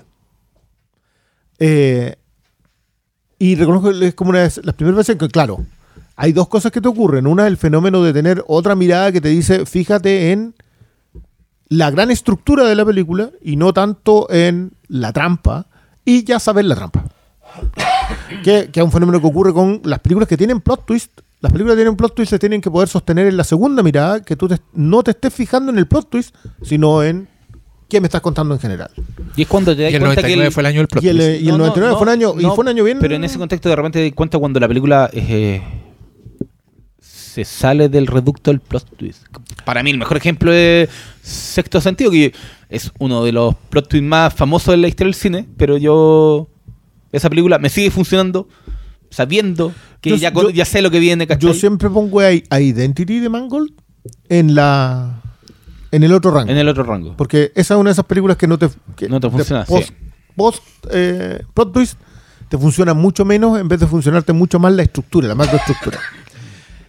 Dicho lo anterior, esta es una de esas películas que eh, de las cuales yo me he ido acercando y alejando como, como los protagonistas de Cold War. A veces vuelvo a ella y digo, oye, esta cosa en realidad tenía muchas, muchas buenas Pero historias. se pegan un buen culión. Bueno, pero, digamos que los de vez en cuando son buenos. Y Estas son las que tengo guardaditas en la colección, que creo que es una es un muy buen ejemplo de, de que Fincher es un gran director por sobre eh, los temas y las historias. O sea, es un tipo que sabe contar muy bien lo que tiene. Eh, y de que y el final de siglo igual fue un momento medio huérfano. O sea, como que nadie entendía muy bien en dónde estaba. Hay mucha orfandad en general en esta película, pero creo que hay una, hay una orfandad generalizada en, en esa historia en el, en- y en 1999 eh, de no sabemos para dónde. Creo que, y creo que esta es una película que, de hecho, su cierre es Me conociste en un, un momento, en un momento muy extraño. de vida. Entonces, pero de nuevo, yo vuelvo con ella, me salgo, creo que hay lecturas que me aburren mucho de ella, hay otras que lecturas que encuentro muy interesantes. Vuelvo algunos años después y las lecturas que me hayan aburrido en, el- en una ocasión en que encontraba así, "Ah". ahora me parecen interesantes, las otras las encuentro estáticas. Es algo que me ha ocurrido muchas veces con esta película. Eh, ante lo cual, igual, como que, mm, en serio, está en la idea. Ya, pero creo que tiene, tiene buena conversa. Esto son esas películas que, n- no sé si hoy, ¿eh? esto es algo que conversaba un poco en off. Hoy día, esta es una de esas películas que yo no sé si se hace. no. No, así como está, no. No, que, que sabes que yo justo hoy día vi un YouTube donde usaban de ejemplo Fight Club para hablar de un tipo de película que podía existir en esa época, porque era una película que no recuperaba su inversión en cines, pero que en DVD Ah, claro. La rompí. tenía una segunda vida Mm. y la rompía. Y, y- y adquiría incluso su fama, ¿cachai? Todos los que no la habían visto. Sí, como que este es clásico de culto dentro de todo. Sí. A Y- pesar de ser Brad Pitt y ahora, Y eso, eh, y eso ah, eh, lo explicaban con un fragmento de una entrevista a Matt Damon que encontré buenísima. Es muy que- buena que, esa, es el, el hot takes, que es cuando Sí. lo hacen comer weas picantes. Porque él, ahí el weón explica cómo el streaming se echó esa weá. Mm. Eh, y que es un, un poco la- una de las razones por las que están en la huelga y porque Ah, esa sí. huelga huele demasiado a una wea sin solución. Yo. yo No estoy preocupado. ese. Sí, porque lo, lo que ellos quieren es, eh, es platita por streaming y streaming no deja platita. Probablemente. Porque el streaming no, no es una venta, po. no, No, es po. algo, es una suscripción que está ahí, entonces por eso también las weas son tan caras, porque todos están pidiendo como ganar al tiro lo que ganaban Claro. antes en el tiempo, ¿cachai? Y, al- y a los streaming no les conviene dar esa información, porque esa es una de las weas para que lo- los actores tengan como Y- y estén que- tranquilos bueno. recibiendo los 10 centavos. Y tiene, y tiene dos detalles. Una, y una es el factor residuales, pero el otro es que el auténtico valor de una empresa de streaming no está en el pago de la suscripción. Es la tranza en la bolsa. Entonces, en el momento de que entreguen el dato de en realidad esta empresa sale. produce esta cantidad de plata, es ahí es el porrazo real. Claro. Sí, Entonces, y, pero y- ya. y- y Fight Club es una película que está ahí en la quemamos, que costó muchos millones de dólares, no tantos para lo de hoy día, pero sí Pero una película harto cara- más. es una película, película cara con estrella, con efectos especiales, con superproducción, ¿cachai? Que, que se ve en pantalla. Así, la Sí, sí. tú veís Fight, Fight Club es una película gigante y es de David Fincher, entonces es una película perfecta, donde cada plano, Chao, es cuidado. ridículamente cuidado. Y, y me encantó escuchar esto porque yo, yo viajé en mi propio DeLorean. Y yo me acuerdo que, yo no sé si ustedes se acuerdan, pero el DVD Zona 1 de Fight Club No. era una weá. pero Yo todavía la tengo. Era una hermosura. Era una caja que simulaba el paquete del jabón, jabón. que tenía mil weas y que estaba lleno de detalles, los menús, todas las weas que viene con una advertencia falsa al principio, con una advertencia de Tyler Durden. Y el Que es la raja, que es como, estáis leyendo una advertencia de una ¿No wea. también el menú? Sí. O, o Sí, el menú, sí, el menú. El menú está troleaba. como No tenía interrumpido, movimiento, es, sí. es como... Bueno, esta es una película también que hizo... Yo me acuerdo que salían comerciales, así como que tuvo un impacto bien fuerte en la, en la cultura pop. Que me da risa porque el, el momento en que él está hablando de, de- de lo, de lo vacía que era su vida consumista, de, de comprar por catálogo y que aparecían los productos, aparecen en la realidad como con los precios y con todas las weas. Había comerciales que simulaban esa wea y yo decía, Luego no, no- entendieron no, la idea no, de la wea. no, No, sí, no. Entendieron que esto es el camino para irse a Es que- ser Dr. es que- Jekyll y Mr. Hyde. Es lo que pasa con los la- publicistas cuando ven las películas de Fincher. Es como, ¡ah! Así quiero que se vea Sí. lo mío. Que, que se vea Una así. idea buena, claro, claro, que no es lo que te están diciendo. No, sí. claro. Y, y yo sí, sí me volví un poco loco con Fight Club. Fue una película que yo fui a ver en mi juventud y salí completamente acelerado, eh, un poco drogado de cinema. y, y la vi muchas veces y después me compré el DVD, escuché los comentarios, leí la novela. Encontré que era, creo que una de las mejores adaptaciones que existen. La novela es un monólogo ininterrumpido, sin jerarquía, y en Fight Club transformaron así, sacaban como la línea de un monólogo gigantesco, y es la línea que te acordáis, ¿cachai? O sea, los adaptadores tuvieron, weón, un tino. El adaptador es un guionista que adaptó la novela de Chuck Palahniuk. Y, y me pasa también que es una película que ha crecido conmigo. O sea, cuando yo la vi en mi juventud, por supuesto que me quedé en, en la superficie y la violencia. En y la estilización. Y yo encontraba que Tyler Durden era un maestro así, un weón que decía verdades, ¿cachai? Porque yo era ese pendejo engrupío impresionable, claro. impresionable, pero que después con los años lo veí y ya encontré, te das cuenta, por ejemplo, que esto salió de la mente de un huevón gay que lo pasó pésimo porque le sacaron la chucha toda la vida, entonces ya le hay como otra lectura, una lectura de la masculinidad y encuentro súper atinado el señor eh, Ascanio decir eso porque creo que el tiempo le dio la razón. O sea, Sí. esta película es un poco el... eh, El anuncio del, del troll de internet, del, del, del, del weón que recurre a la violencia tras el, Y sin proyecto. somos monos, ¿cachai? Claro, Claro. claro, pues, hay- hay- es- esa era como una de las claves que era la anarquía no es una fórmula, o sea, hoy día nosotros la concebimos como el caos, pero la anarquía no es el caos. La anarquía es una idea de una estructura por sí misma. Y eso, claro, es una confusión porque bueno, la identificación con los anarcos son los que están contra el sistema, pero los anarquistas eran gente con una cuestión cuidada, eran ideario, con federalistas, disciplina. po. Y con disciplina. sí. Sí, Yo no, quiero colgar al tiro de. Dale. Perdón, pero me, me quiero colgar al tiro de esa idea porque efectivamente el visionado de hoy me terminó de cerrar una impresión que quedó en la época. O sea, y tantos años después. Y. Porque yo, yo con esta película tengo también una, una relación un poco de amor y odio, porque yo la fui a ver, recuerdo en el cine, eh, igual salí medio contrariado. eh, probablemente porque en aquella época le, pedía más claridad a los enfrentamientos. Sabía si dónde estaba el villano, dónde cuál era el héroe, digamos, si hasta qué punto eh, Edward Norton se había enfrentado a su propio cuánto había renunciado y resignado al mismo tiempo. Entonces yo tenía, tenía mi- mis bemoles con, la, con, con el cierre. Eh, y es una película que siempre me hacía preguntarme si yo estaba dispuesto en el fondo a tolerar eh, la, la demolición social. Ah. Porque una hueá es plantear la deconstrucción, otra es la reconstrucción, la reformación y otra es la demolición. ¿Cachai? Pero más o menos en esos años me encontré con otro tipo de gente con los que yo no me esperaba encontrar. Que me fueron arruinando la película. Que era gente que básicamente, ahora entiendo, empezaban a pedirle a la película que les mostrara lo que ellos querían ser. Que es un fenómeno que hoy día está instaladísimo. Entonces yo estoy como muy en, en un plan así como, mira, a, a- como le pasa a los grandes, digamos, como le pasó a Alan Moore, le pasa a David Fincher, que termina generando la chispa del fuego que forja esta tropa de animales que Space pululan, monkeys. claro, que pululan por hoy día por, por nuestro medio. digamos. Gente que le pide a la película que la película le diga quién es el que debe ser. Pues Que yo tenía, claro, yo tenía gente que quería ser Tyler Durden. ¿Cachai? Eh, Con Marla. de- imagino. claro, desde vestirse como A.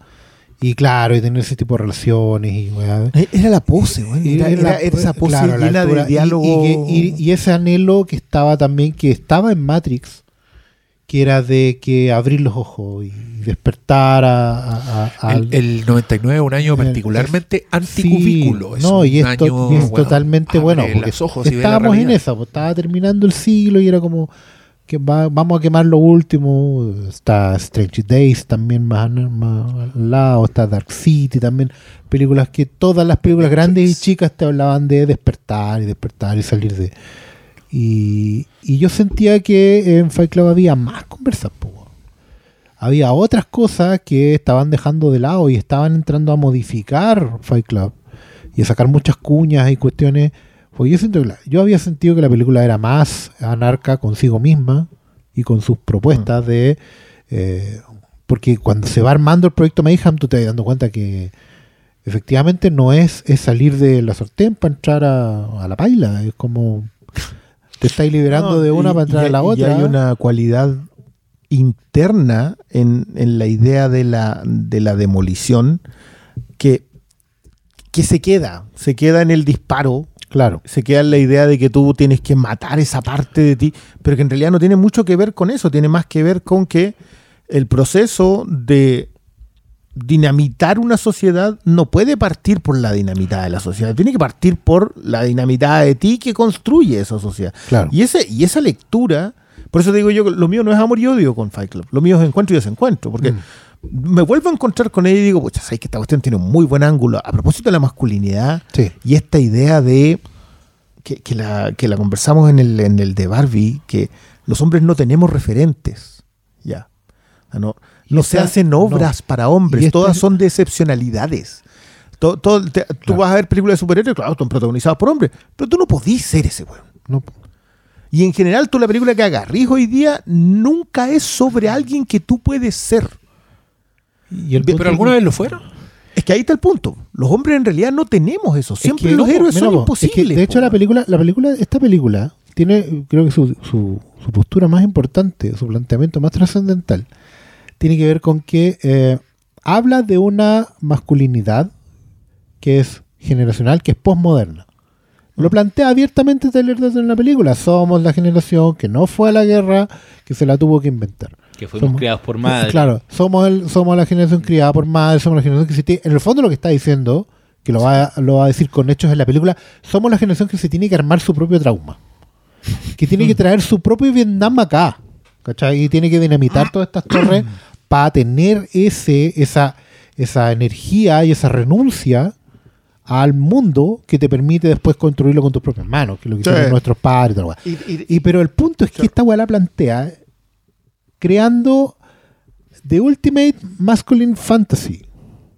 ¿Cachai? Que es bueno, es súper adelantado su tiempo. ¿En qué sentido? Que la respuesta hoy día para la, mos- para la masculinidad actual no son las películas de superhéroes. Porque las películas de superhéroes disimulan la fantasía masculina que son. Esta película la plantea ahí, abierta. Y es una cuestión que a mí me molesta ahora, entiendo, que hombres renunciaran a ver. ¿Cachai? Que entendieran que si Tyler Durden finalmente es un superhéroe, el weón está vestido con un traje. Mm. El weón tiene un traje de Es superhéroe. un alter ego de partida. es un alter ego, es una idealización, es un weón que, que está para hacer lo que tú no puedes ser. Tiene ¿Cachai? poderes. Tiene poder, exactamente. ¿Cachai? Tampoco hay mujeres en esta cuestión porque las mujeres están, están a fun- en función de la idealización. El accesorio. Toda la, toda la, toda la eh, jerarquía y orden y poder, e incluso la resolución simple. Vamos a dinamitar las tarjetas de crédito, todo vamos a partir de cero. Y hoy en día está súper estudiado. No así nada con esa weá, ¿cachai? Eh, pero en ese momento, tal como en Matrix, era como, mira, vaya a lograr salir de esta cuestión tomando la pastilla y ¡pum! Y se abre la... Esa fantasía masculina. Esto era una... De ser era la excepción. Claro, era la sátira definitiva de la fantasía masculínica de- definitiva, de Ultimate, ¿cachai? Man Fantasy, porque eso era. Era un hombre que efectivamente no tiene referente, un hombre que de fin de siglo. El hombre como tal se murió en el siglo XX. Y hoy día tenemos remanente hasta encontrar un lugar. Y, y- Fight Club lo mató en pantalla. po.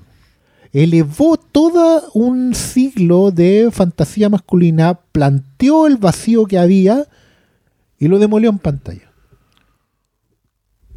¿Cuánto, de eso transpira la, la película? Pues que, que la fantasía masculina sea Brad Pitt con esos oblicuos, máquina sexual Total. y destructiva Y- y, con una labia para sí, hablar eh, en contra acabáis, del de, acabáis de hacer la misma paráfrasis que era más rápido que una locomotora, más fuerte que no sé qué, capaz de saltar los más altos edificios, parar las balas con un pecho, es la misma sí, weá. sí, sí, cuando tú decís que si los hombres alguna vez en realidad tuvieron referente, si te fijas, el siglo, en, el, en el cine del siglo XX, tú- claro, tú tenés el western, pero el cowboy estaba muerto. Cuando, cuando nosotros empezamos a ver películas, el cowboy ya no existía porque Estados Unidos ya estaba fundado.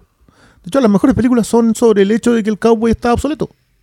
Sea, todos hablan de que el, el western crepuscular, el western siempre fue un- una cuestión, una conversación sobre la obsolescencia. La gracia del western crepuscular es que está aplicado a la urbe, está aplicado al progreso.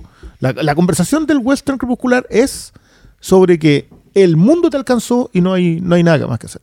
El noir tiene un protagonista absolutamente cínico, es un suicida. Todo el protagonista del, del noir son suicidas. Entonces, empezáis a buscar referentes, empezáis a buscar referentes, y a mí es una cuestión que siempre me, me llamó la atención a propósito de que somos la generación criada por madre.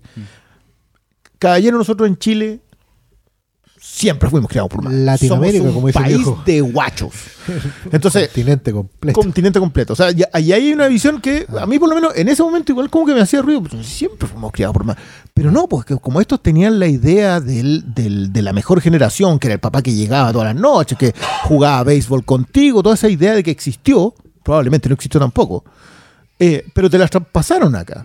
Entonces, tú empezás, y esto por eso te decía que yo tengo desencuentro, porque vuelves a una lectura y decís, esta era muy buena, muy, muy, muy buena, pero te encontráis con lo otro. Pero claro, porque tiene, tiene el conflicto de que eh, sigue siendo el primer mundo, sigue siendo Sí, Norteamérica. claro.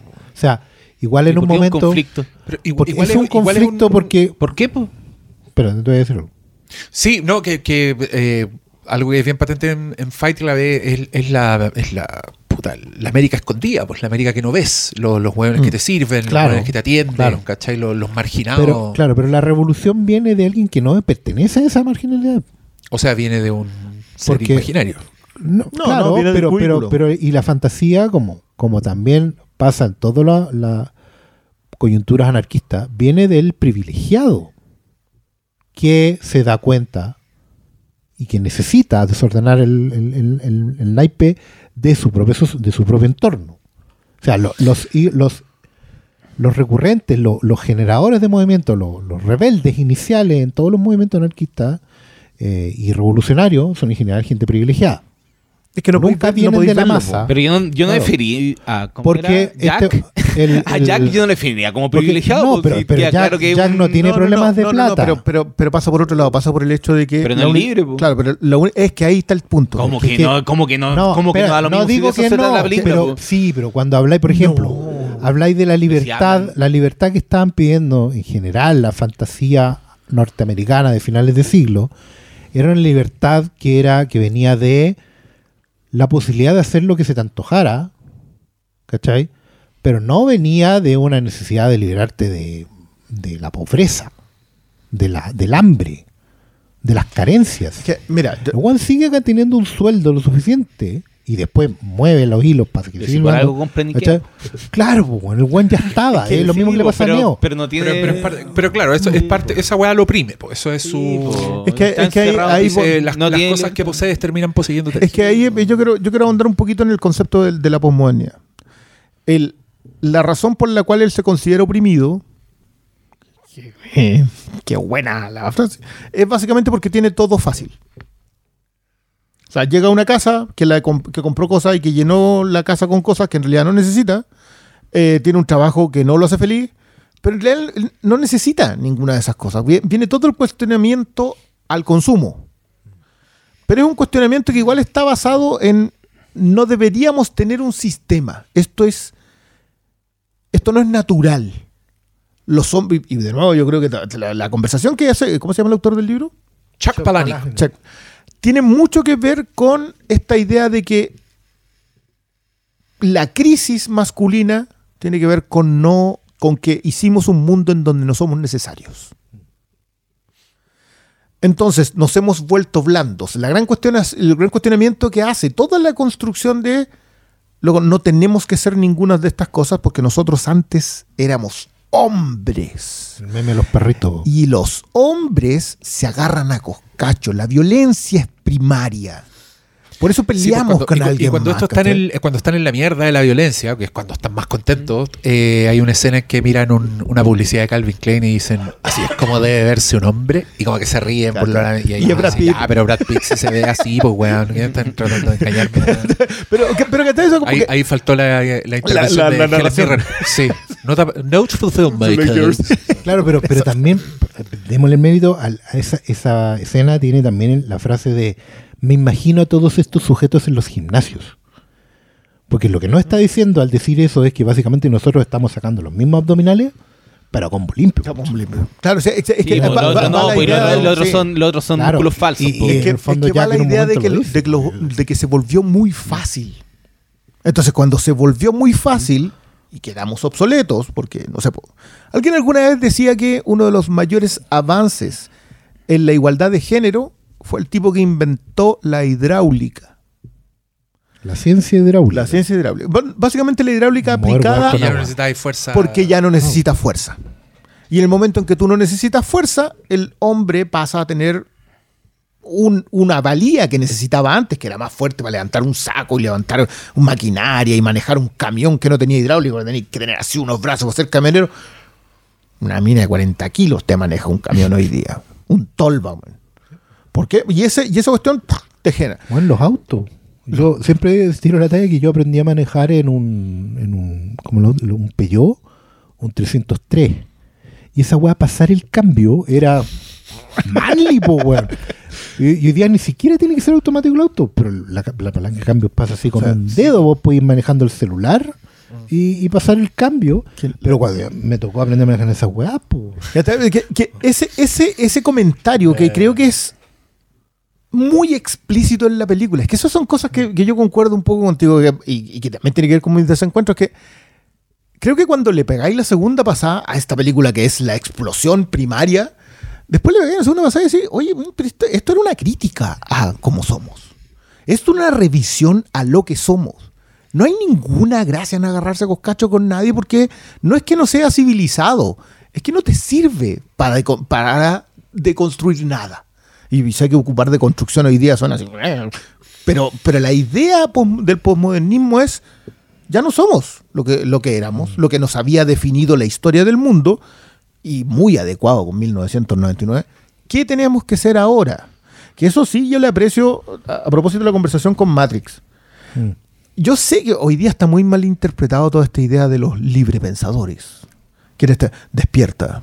La, la idea de la autoayuda Sí, claro. convertida en Que no- los poderosos no quieren que tú veas. eh, exacto, esto es lo que.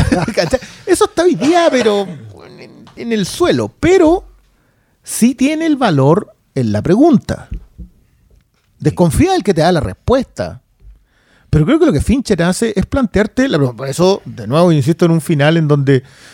eh, no- la verdad que no sé qué vamos a hacer ahora. Sí, de hecho, yo de hecho me daba un poco de.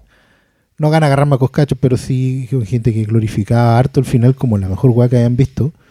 Y que los dejaban como muy prendidos para, no sé, irse a comprar ropa, la ropa americana, algo así.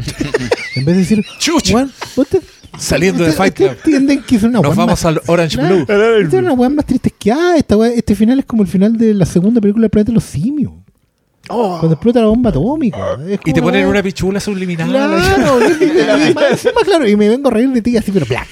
¿Cachai? Es como. Mm, bueno, a mí me deprime el final de Fight Club. Si finalmente. eh, sí, pero yo, yo porque creo que la- eso tiene la- que ver con una weá de forma también. Porque Sí. te ponen esa canción de Pixies, veis las explosiones, Claro. que es un visualmente No, ya, una no, weá no, impresionante. no, que no, hay no. súper prendido y los créditos duran Michael Mann dijo puta. La 25 weá, Yo quería hacer esto. Son los créditos más rápidos, así como chan, chan, chan. Pero sí, es la canción Sí. de Pixies. Esos son todos los créditos.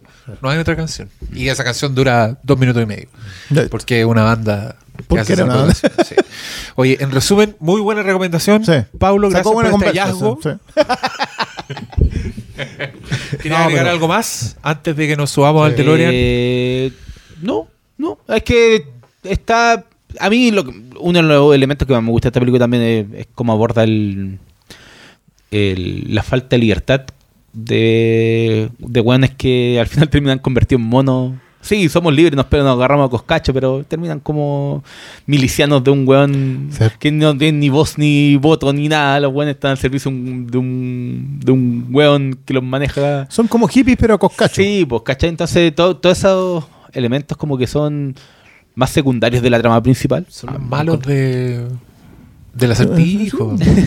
Ah, sí, sí. pero te- Sí. ter- terminan en Guns, pero y- y solo en la muerte tienen la libertad. Solo Su nombre, nombre. Robert Paulson, ¿cachai? Como todos esos factores de- de- identitarios que tiene la película son demasiado es buenos. que, es que esa- esas cualidades de construcción de culto que, que, son muy buenas ver hoy día, yo creo que en general, obviamente el terror es el que mejor te, te- pero hoy día lo necesitáis ver desarrollado. Sí. Hoy, día, hoy día para explicarte cómo se consigue y- un y- culto necesitáis una, un- No, y, una serie. y- y como eso mismo, entonces el juego va chocando con lo con la otro supuesto que va planteando la película, la libertad de ustedes, están en estas mías miserables de círculo y terminan en un círculo igual los hueones, ¿cachai? Es que, es que eso, Es- mira, bueno todo yo, yo creo que la, lo mejor que tiene Fight Club es que pues, cumplen 25 años el otro año todo esto. Así el es. próximo año cumplen 25 años. Demasiadas películas que nos van a hacer Por sentir viejos. 99, sí. ¿no? Eh, pero a 25 años, las lecturas de Fight Club son cada vez más válidas, sobre todo por el factor de... Era el final del siglo y pensamos que la clave estaba en hacer preguntas. Llevamos un cuarto de siglo Vamos a cumplir 25 años haciendo preguntas. y haciendo preguntas. ¿cachai? Eso como que, y, que- y lamentablemente las películas más valiosas se han vuelto La eso. película del apocalipsis se, te- se termine sintiendo como adelantada a su tiempo. Es muy apocalíptico.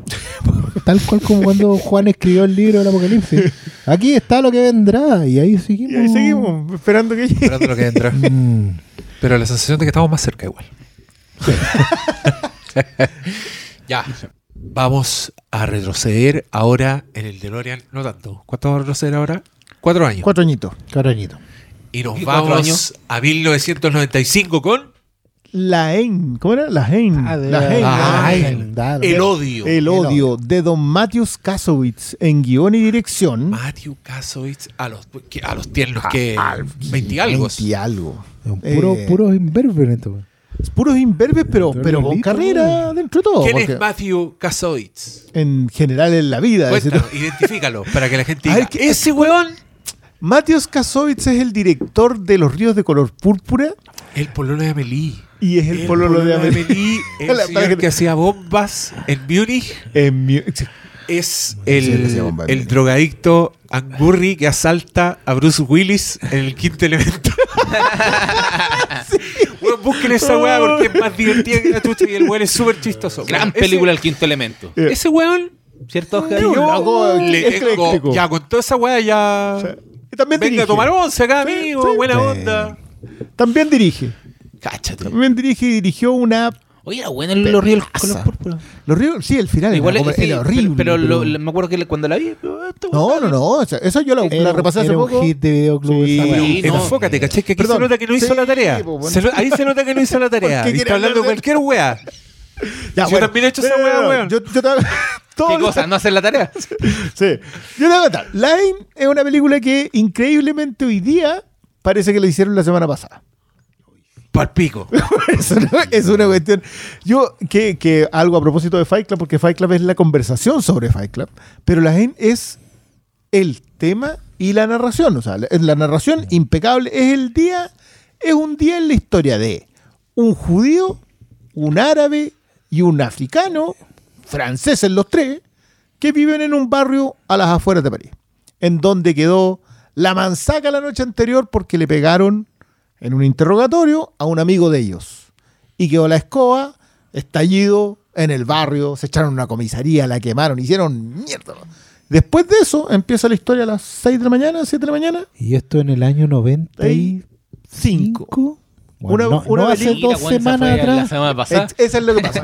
y, y que, y que a mí me pasan en los, do- en los dos niveles, porque este, claro, tam- también fue una película que yo vi de haber visto el, fue uno de esos clásicos del Normandí. Bueno, sigue siendo uno de esos clásicos del Normandí, le dan cada cierto tiempo. Y claro, la vi, el, de haberla visto el 98, 99. Y, y la tenía borrosa. Puede haberse debido al estado en que le fue a ver, pero la tenía borrosa. Esta, esta es una película en blanco y negro. Ah, Entonces usted ahora, esta es la segunda en este momento- No, pero en este momento ahora va a presenciar la magia, porque mire esto. No se fue el color. Estamos en el mundo de la Hank. Esto, vos querías hacer trabajar este güey. ¿Lo viste cómo se agarró la cabeza cuando hizo esa weá? Pero ahora me está viendo en blanco y negro. Usted y está asistiendo. bueno, eh, y es básicamente ese día, con los conflictos que tienen ellos, con los conflictos que tienen con la policía, eh, y nada más, eso es toda la historia. Una, una cuestión súper sencilla, Pero muy bien contada. Y demasiado vigente en general. O sea, alguien la citó a propósito de los últimos disturbios, porque más encima los disturbios en Francia Sí. hay, que, hay que colocarlos ¿Cuál de como- todos? ¿Cuál es el problema? ¿El de ayer? ¿El de de ayer? Lo dijo, uno para entender lo que pasa, bueno, está París Distrito 3, hay, hay varias cositas como, como está la Atenea, Atenea. de las nuevas. Pero claro, Atenas es básicamente la misma historia, pero solamente en un barrio de concentración árabe y en la revuelta Eh, claro. misma. Eh, esta no, pues, esta es bueno, y salió Una en noche- la conversación recientemente, a propósito de Oppenheimer, le preguntaron a Gillian Murphy cuál es su película favorita y nombró esta. Sí, nombró la. Sí, ¿viste? Sí, pero Sí, está bien. Por último, se tira un dato. Sí, un dato para Un hablar. dato. Eh, nada, yo estoy muy contento de haber, vuelto a ver esta película porque es, de esas cosas que te dicen. "Puta, han pasa- acá sí han pasado casi 30 y estamos en exactamente el mismo punto de la historia. Esta es la historia de unos cabros que no tienen futuro, que no tienen identidad del país en el que viven, que sienten que no tienen nada porque no tienen nada y cuya única respuesta es la violencia y la marginación del sistema. Eh, me encanta la policía en esta película. Es, es Calugo Menta. Es ¿cachai? que es impresionante que tú podéis colocar estas películas en cualquier parte. Sí. Y, Sí, cosa de adaptar nomás. Cosa étnica. y, y claro, en el caso de. Francia no mucho tampoco. No mucho tampoco, pero eh, no, a mí me impresiona particularmente porque de los de la historia de los sociales vamos a hablar probablemente pero a mí me impresionó eh, mucho la técnica. Mm. Esta weá de verdad parece que estuviera filmada ayer, porque hay un momento en que parece que estuviera grabando con drones. Oye, sí, sí, hay sí, un no, momento, ¿cómo hicieron eso? hay un momento en que hay una que la cámara, la cámara efectivamente cuenta el día después de la revuelta en el barrio de los cabros. Y hay mucho, hay mucha reconstrucción del barrio. Bueno, no hay reconstrucción, en general hay que ir a grabar a- a- ahí. ¿Cachai? A los vlogs, por así decirlo. A los esta La- época era filmar. Sí, la cámara, la cámara de, de Kasovich bueno, tiene, aparte, no es documental, pero tiene harto de. Pero además tiene recursos eh, postmodernos, ¿cachai? Tiene cámaras juguetonas, tiene uno- unos traveling así intensos. Entonces, Oh, tú- hay un momentos que tú sentís que estáis viendo, claro, un documental, una película muy indie, algo medio. Y de, de- repente te pasáis a una Tarantino, te pasáis a un. eh, no, no diría un Guy Ritchie, porque no hay un tema de montaje, es un tema de ritmo de la cámara. Y, y de Es una- repente te. Es un tema de estar conociendo cineastas que utilizaron otras herramientas, pero aplicarla mucho a. aplicarla a- y a, y a Algo un. Mira, puntual, yo, claro. yo encontré que era eh, Nouvelle Vague más videoclip. Claro, claro, pero, pero es decir, Nu- como. Nouvelle Mira, MTV. es como decir, Buena, mira, ¿sabéis que yo soy francés? No me puedo sustraer a toda Mm. esta historia de cine francés, menos si voy a estar filmando París. Pero este es el París de esta gente. Y esta gente sintoniza con esta cuestión. Entonces, hay una, hay una weá que es poesía pura, que es justamente una toma que parece un dron por, por arriba de la villa. Y hay un DJ en esa villa, porque son blogs que están todos enfrentados así así. Entonces lo que tú, el, el dedo que chasquea en un departamento se escucha en el bloque del otro. eh, y hay un DJ en una que está haciendo una, un, un- Está haciendo un samples. Redemption. Claro, y está haciendo un sample con, obviamente, Sí, con, pues, con, con- con los Edith Piaf. Para que, para que el barrio Para que el barrio su- escuche. Y el bueno está, está rasqueando, pinchando a Edith Piaf. Sé, Con, con una mezcla de rap De- completamente claro, y un- y negro, un discurso norteamericano. probablemente que venga del sampleado de algún lado. Eh, te queda súper claro como bien. Te queda súper claro cuáles son las dinámicas, que no, no hay padres ausentes, que hay eh, machismo instalado, pero que es muy protector al mismo tiempo, eh, renuncia a la escuela, pero también que el hermano chico se mantenga adentro, hay violencia, hay armas, hay cabros que quieren surgir, lo que quiere ser boxeador es decidor y, y tenés una angustia permanente por ese pobre negro todo el rato, weón. Porque tú decís, este es el único weón que parece que puede salir de acá, que tiene una, una mano para salir, pero sabéis que es negro y que es africano. Y una weá que te estresa toda Eh, la película hasta el final, weón. Una de las claves, bueno, Vince, Hubert y Said, que son, que son los, o sea, ni siquiera se tomó el- la molestia de cambiarle los nombres para poder decirles tal cual como eran, pues son Claro. los nombres de los tres. Eh, actores que además reconoces hoy día, Sí, bueno, Vincent Said- Cassel obviamente, Sí, pero me. Pero Said ha sido terrorista árabe en un montón de películas. el Lost, no, el Lost era un policía. el un Era un bueno, policía. bueno. Pero No, Ah. yo, yo les voy a decir algo. Mm. Oye, estoy impresionado con la, la cantidad de líneas que podéis trazar entre las películas de hoy día Sí. y las weas que hemos conversado alrededor de las películas de hoy día. Porque yo vi a ese weón y al tiro dije, este weón lo conozco y no me demoré nada en llegar a Tres Reyes. a tres veces, es el weón sí. que tortura a, los a los soldados y que tiene unos monólogos así increíbles. sí. Y que yo miré en Internet Movie Database porque quería cerciorarme. Año 1999, Tres Reyes. Y el personaje del weón se llama Capitán Said. Na- nadie se pone este que que a ese weón lo castearon por esta película. No Probablemente, no. sí. No, eh, totalmente, sí. totalmente. No, bueno, hay, hay, hay todo un rollo que a mí, a mí me encanta a propósito de la de que sí son todos franceses. Sí. O sea, Sí. el- el- un judío, un árabe un judío y un negro que francés, son amigos sí. porque pertenecen a un barrio. Su comunión es la clase Son franceses. y la marginalidad. O sea, Claro. ellos, pero son esos franceses. claro, Los del círculo afuera. Los de fuera del anillo es pucio. Porque eso, digámoslo igual, que se ha dicho hasta el cansancio, pero todos entendemos que hoy día el, el- el problema con París puntualmente eh, es que París es una ciudad que ha ido creciendo desde su núcleo de manera concéntrica. Entonces, el París turístico clásico ya es el círculo interno. que no se puede reformar. Claro, no se puede tocar y va a ser siempre París, el París que dejamos, el París el que nos arrancamos los polacos, el París que se arrancan los de Casablanca, eh, el París que vamos en paquete turístico. Pero por fuera de París hay círculos, círculos de que se van formando, anillos urbanos.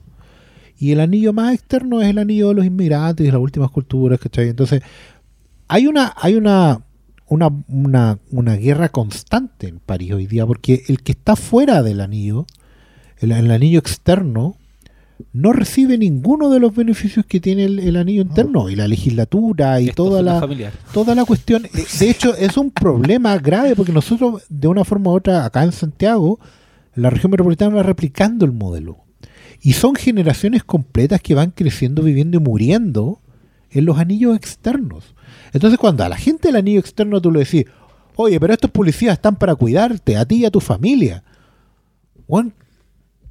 ¿y ¿de qué me estáis hablando, weón? Ni siquiera porque me pasaste el álbum del patrullero escolar cuando yo era chico. No, La- la- weón, ni siquiera tenía el día carabinero, día del PAC. No, no, no, Es que la conversación sobre el, sobre el abuso policíaco es una conversación que está en el cine desde que desde que alguien pudo poner a un policía en pantalla. O sea, yo Desde creo Chaplin, ha Chaplin lo perseguían los pagos porque era pobre. po. Pero, pero el cuestionamiento acerca del, de la existencia de la policía es una cuestión que igual es como 80, 90 y muchas veces por fuera. O sea, Warriors tiene más una conversación también de eso. Sí. Eh, pero lo que hace acá Kasowitz es decirte, esta, es- esta gente no te, no te va a cuidar por razones lógicas, porque tú eres una amenaza para una forma de vida. Y lo hace desde la conversación de afuera. Te lo deja ahí, te lo coloca acá, el cabro que boxea, el, el policía que se acerca y le dice, pero pucha, a lo mejor necesitáis financiamiento. Claro, no, y, qué te puedo y hacer por- y algo". porque los pagos también es una cuestión que ya a esta altura los pagos también son parte de esos mismos anillos externos. Sí, Sí. Hay un inspector de policía en esta weá que es árabe. Mm. ¿Cachai? Que lo- por donde lo mirí y el weón se enfrenta de vuelta con los cabros porque, claro, él dice como que sale, pero en realidad no salió. Hay los otros pacos también son rasos, son guanes muy normales, guanes muy vengativos.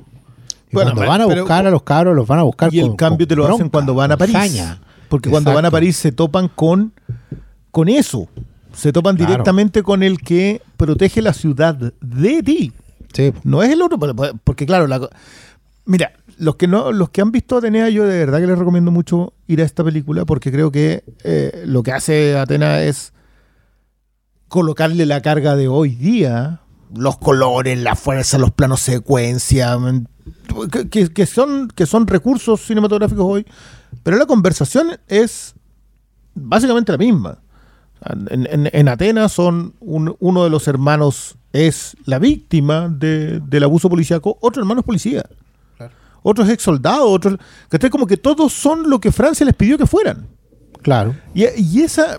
Y que, que acá está más lejos esa conversación. Acá hay una, no hay una conversación sobre Francia. No, que Francia ya- Es una conversación sobre. eh, claro, es quizás la primera que establece la post. Cuando, Mm. cuando ya, no sé si le faltaban tres años para que la selección del 98 existiera. po. Claro, y una selección que más de la mitad eran no blancos. No, bla- ¿cachai? no blanco, en donde Zinedine Zidane, claro, no, Zinedine Zidane es francés, porque lo- Es argelino. amigo. Ese corte rapado no, no, es moda, no te- weón. Le claro. crece así el pelo. Pero a mí lo que más me gusta en esta, en esta es que creo que los recursos cinematográficos están muy bien ocupados. La idea de que esto es- son 24 horas. Nada más, listo, te da la hora cada cierto rato. Eh, y te va mostrando todo. Su 24. Eh, Su 24, pum, pum, listo. Eh, ese plano en donde París se aleja. eh, ellos están simplemente ahí y París se aleja, se aleja. Plano se- vértigo. el plano Sí. vértigo con pachorra. O sea, yo sabéis que yo quiero decir que nunca van a estar ahí. po. Sí, oye, yo quiero hablar un poco de lo, desde lo formal, porque esta película es, es bien impresionante. Y tiene mucha energía de primera película. De weón que se quiere mostrar.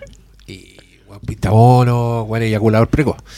Entonces, hay de todo. Hay como experimentación con todas las técnicas imaginables. Hay plano largo, así como para lucir el, el mundo. Y y, y hay mucha energía, encuentro yo. Mm. Creo que eso, eso me gustó mucho de la, de la weá. Y, y- y ahí fue cuando empecé a pensar en. eh, yo creo que este loco quiere ser Scorsese, ¿cachai? Como que te quiere hablar. Yo me, acordé Que de algo muy común de Nieta de eso, sí. Y me acordé de la weá que nos hiciste ver del. El Breathless. Sí, que es otro weón Sí. que lo andáis siguiendo, ¿cachai? Que también va a. París. Claro. Sí, sí. Y, pero, pero acá tenéis lenguaje de videoclip, pues tenéis ganas de, pum, de de repente insertar así una, una fantasía.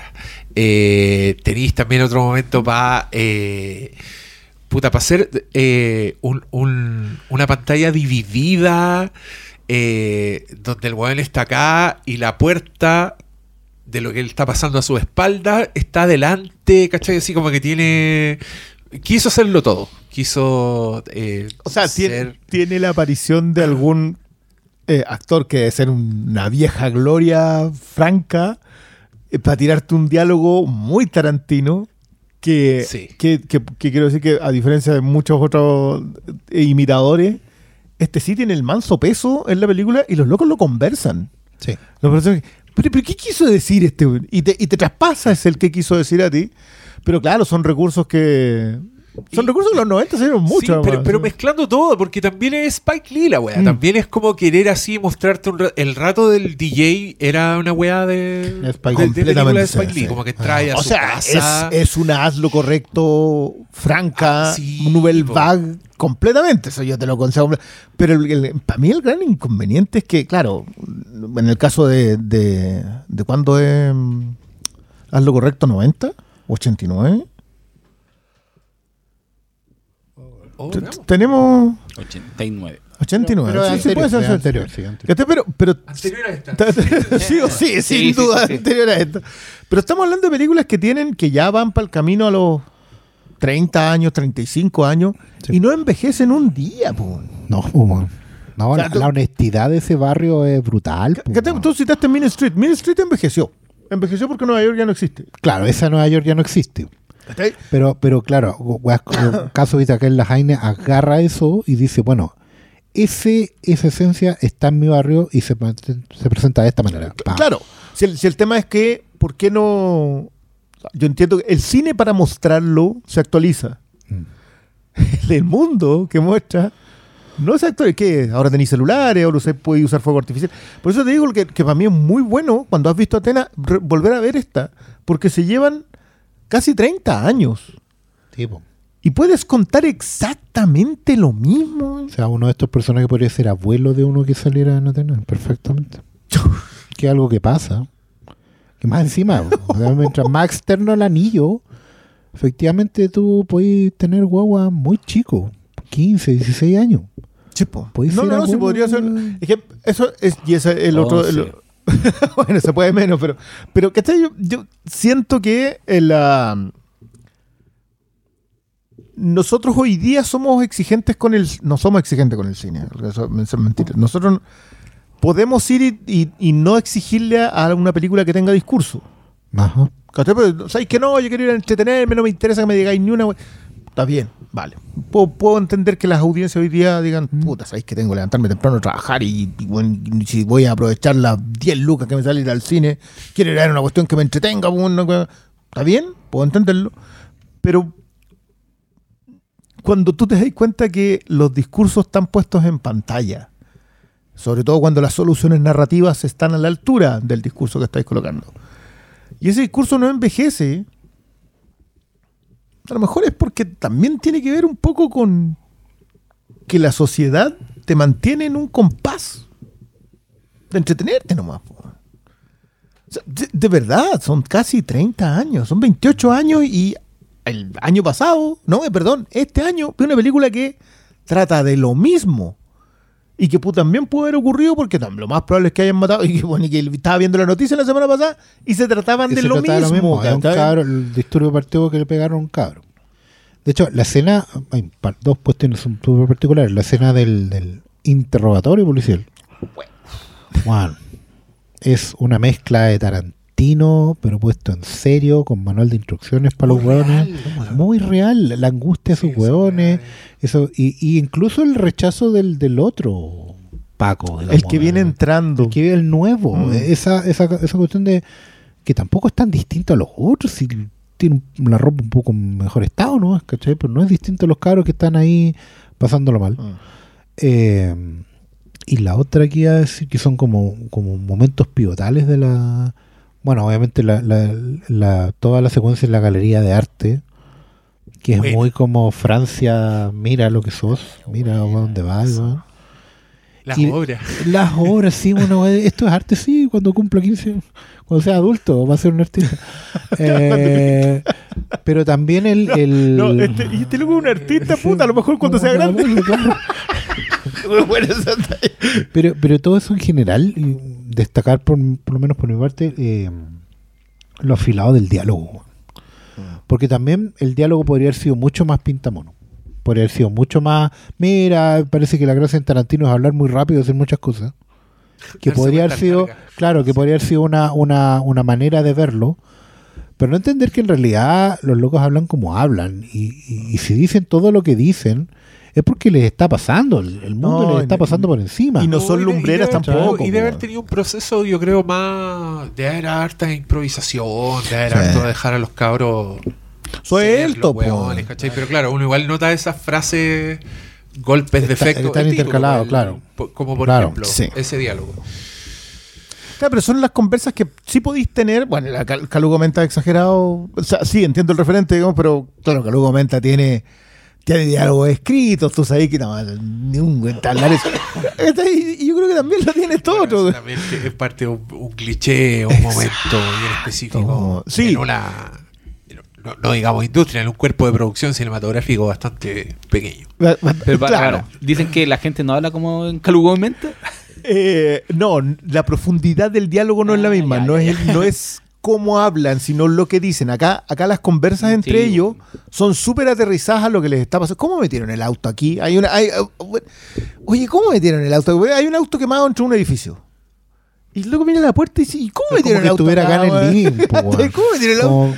Como. ¿Por dónde pasó ese auto? Y tiene harto, har- harto momento así de luz con los personajes que te reís, con los weones. Entonces lo, lo seguí muy, muy de cerca. Me gustaron esos momentos en que se agarraban para el hueveo. Sí, y con tu hermana, y con tu hermana, y con tu hermana, y con tu hermana. corte, la escena siguiente va con un gorro, se detienen a pelear en la weá. Mm. También tiene esa, esa búsqueda, esa artesanía. Bueno, está ese plano famoso que hicieron en el espejo. Ah, qué bueno, tirando sí, agua en la cara y en verdad lo que hicieron fue construir un fondo falso porque se vería la cámara. Sí. Y claro, era una época donde todas esas weas eran difíciles, pues hoy día borráis cámaras Digitales, le colgáis la camarita con una cuestión verde. creo que en Cold War, porque siguen las líneas. para Sí, no sé.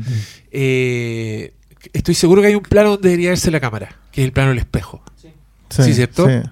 Ya. Eh, y, y lo mismo que dijo este loco de los drones, por, weón, porque esa weá. No, a mí hacer escena- ese- esa pero para hacer escena- ese plano, esa weá les costó más que la mierda, po, Que weón. Lo le dejaron con un volantín, weón, Alguna weá weá No, hecho no, tiraron algún buen en parapente. Bueno, y ese era otro de, los de, de- de mis puntos para decir energía de primera película, que increíblemente deprimente.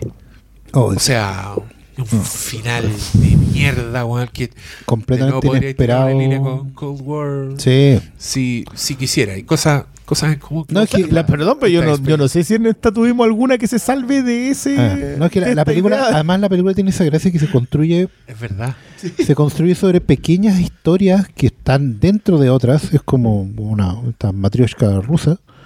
Porque claro, en un momento tú decís, bueno, esta es la historia de eh, este judío que tiene amigos de otra raza.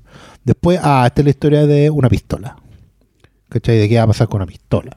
No, parece que en realidad es la historia Literal, grande La de... pistola de, Claro. de Chejo. Claro, De o, o es- o finalmente la atora historia de, de- de una noche en la Tierra, ¿sí? ¿cachai? Una, una noche ellos porque se quedaron abajo el tren. ¿cachai? Otra es, no, en realidad es que van a ir a cobrar unas lucas de Asterix. ¿cachai? Eh, y son puras y son puras historias así El como cortitas. Claro. Es que, es que hay varias cosas que vimos después. Entonces, Mm. claro, por eso es bueno refrescar y colocar en su contexto esta película. Cuando tú hablas de esta cuestión tiene energía de primera película. Los 90 tienen energía de primera película. La década Sí. completa. O sea, como que llegó mucha gente con muchas ganas de hacer cosas. Y que había visto muchas películas. vieron- Sí. Claro, en la, en la era de la cinefilia, en la Claro. era del, en la segunda Tenés las películas en la casa.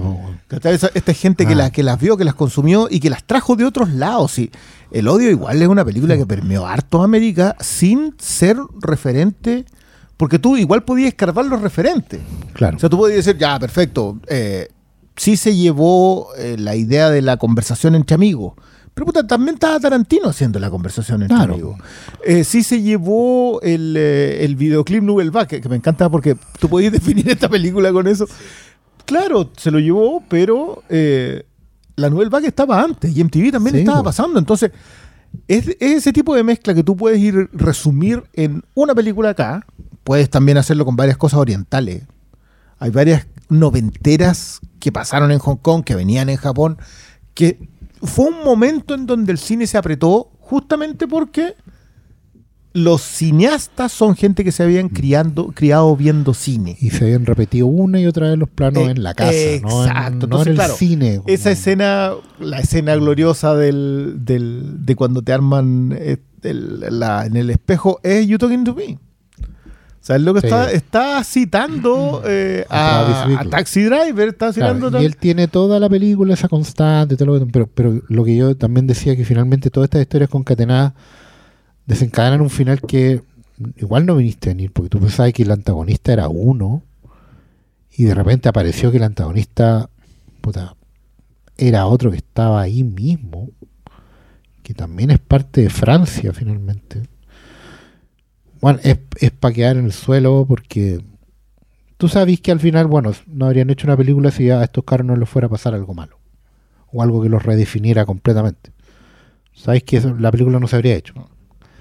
Pero pero resignifica un montón la dedicatoria de la entrada, que es que esta película está dedicada a todos los que murieron durante su realización. Y tú te has hecho la idea como que, oye, a ver, entonces aquí van a filmar protestas y así. Y vas terminando la película y tú dices, bueno, parece que no. Y después entendí qué pasó, po? ¿por qué gente murió durante la filmación de esta película? Y las razones son tan deprimentes que no... Mm. No, mi, mi problema es la constante. Mm. Mi, mi- mi gran problema, claro, claro, si tú contáis una historia sobre un evento en que falleció, no sé, pues, eh, eh, Mississippi en llama.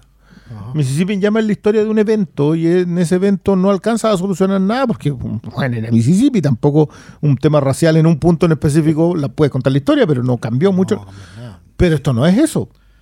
No, pues, yo pensaba que era como la denuncia de los No. abusos, los excesos, y no, pues, dejé ahí la weá porque no, no, no, no quiero contar más porque en realidad No, la película es tan pequeñita también que se trata de eso, se trata justamente de eso. Sí. Entonces, Está muy bien suscrita en ese sentido. O sea, Sí. usted como entiende de que esto es lo que puede pasar aquí, en, en el sentido de los anillos. Esto es, un bar- es la historia de un barrio, es la historia de la marginalidad, es la historia de que a esa ciudad solamente puedes viajar y las luces solo se apagan en las películas. Sí.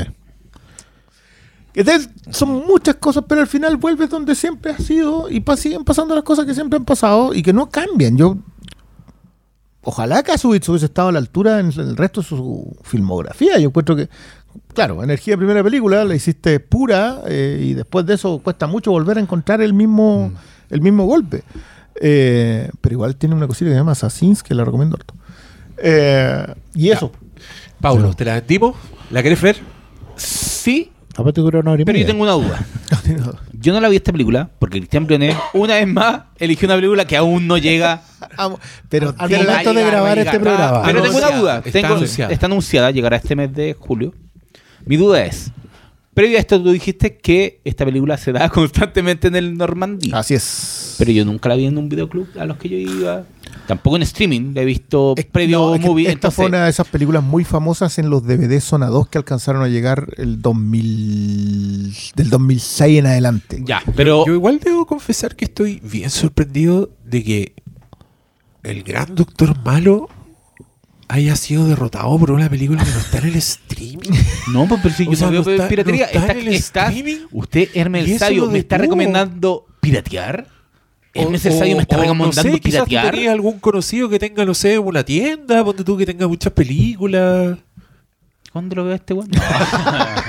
No, no, no. Esta, esta es una de esas películas Sí, que igual ah, está. ah, no, no, pero previo. No, pero no, era eh, muy. ¿Esa era la única solución? Si no, no era llegar y verla, sí, y es verdad. comprarla legalmente No, pero mi, digital mi- tampoco. Mi, mi duda. La tiene. Que está. la tiene filmico.tv. La tiene film- sí, es una Criterion. Pero. No, no, no, no, ya, Está- pero está con- por criterio. Pero mire, usted, la buena noticia es que Que llega a Movie. Llega a Movie y porque llega con usted- subtítulos en no tiene español. por qué hacer nada. Lo que yo insisto, a mí Sí. lo que me sorprende es que el gran Doctor Malo, que es como el Houdini del cine y la cultura pop, No. lo haya Todo tiene- detenido un- que la sí. película no estaba. Yo, yo no estoy viendo piratería, nada.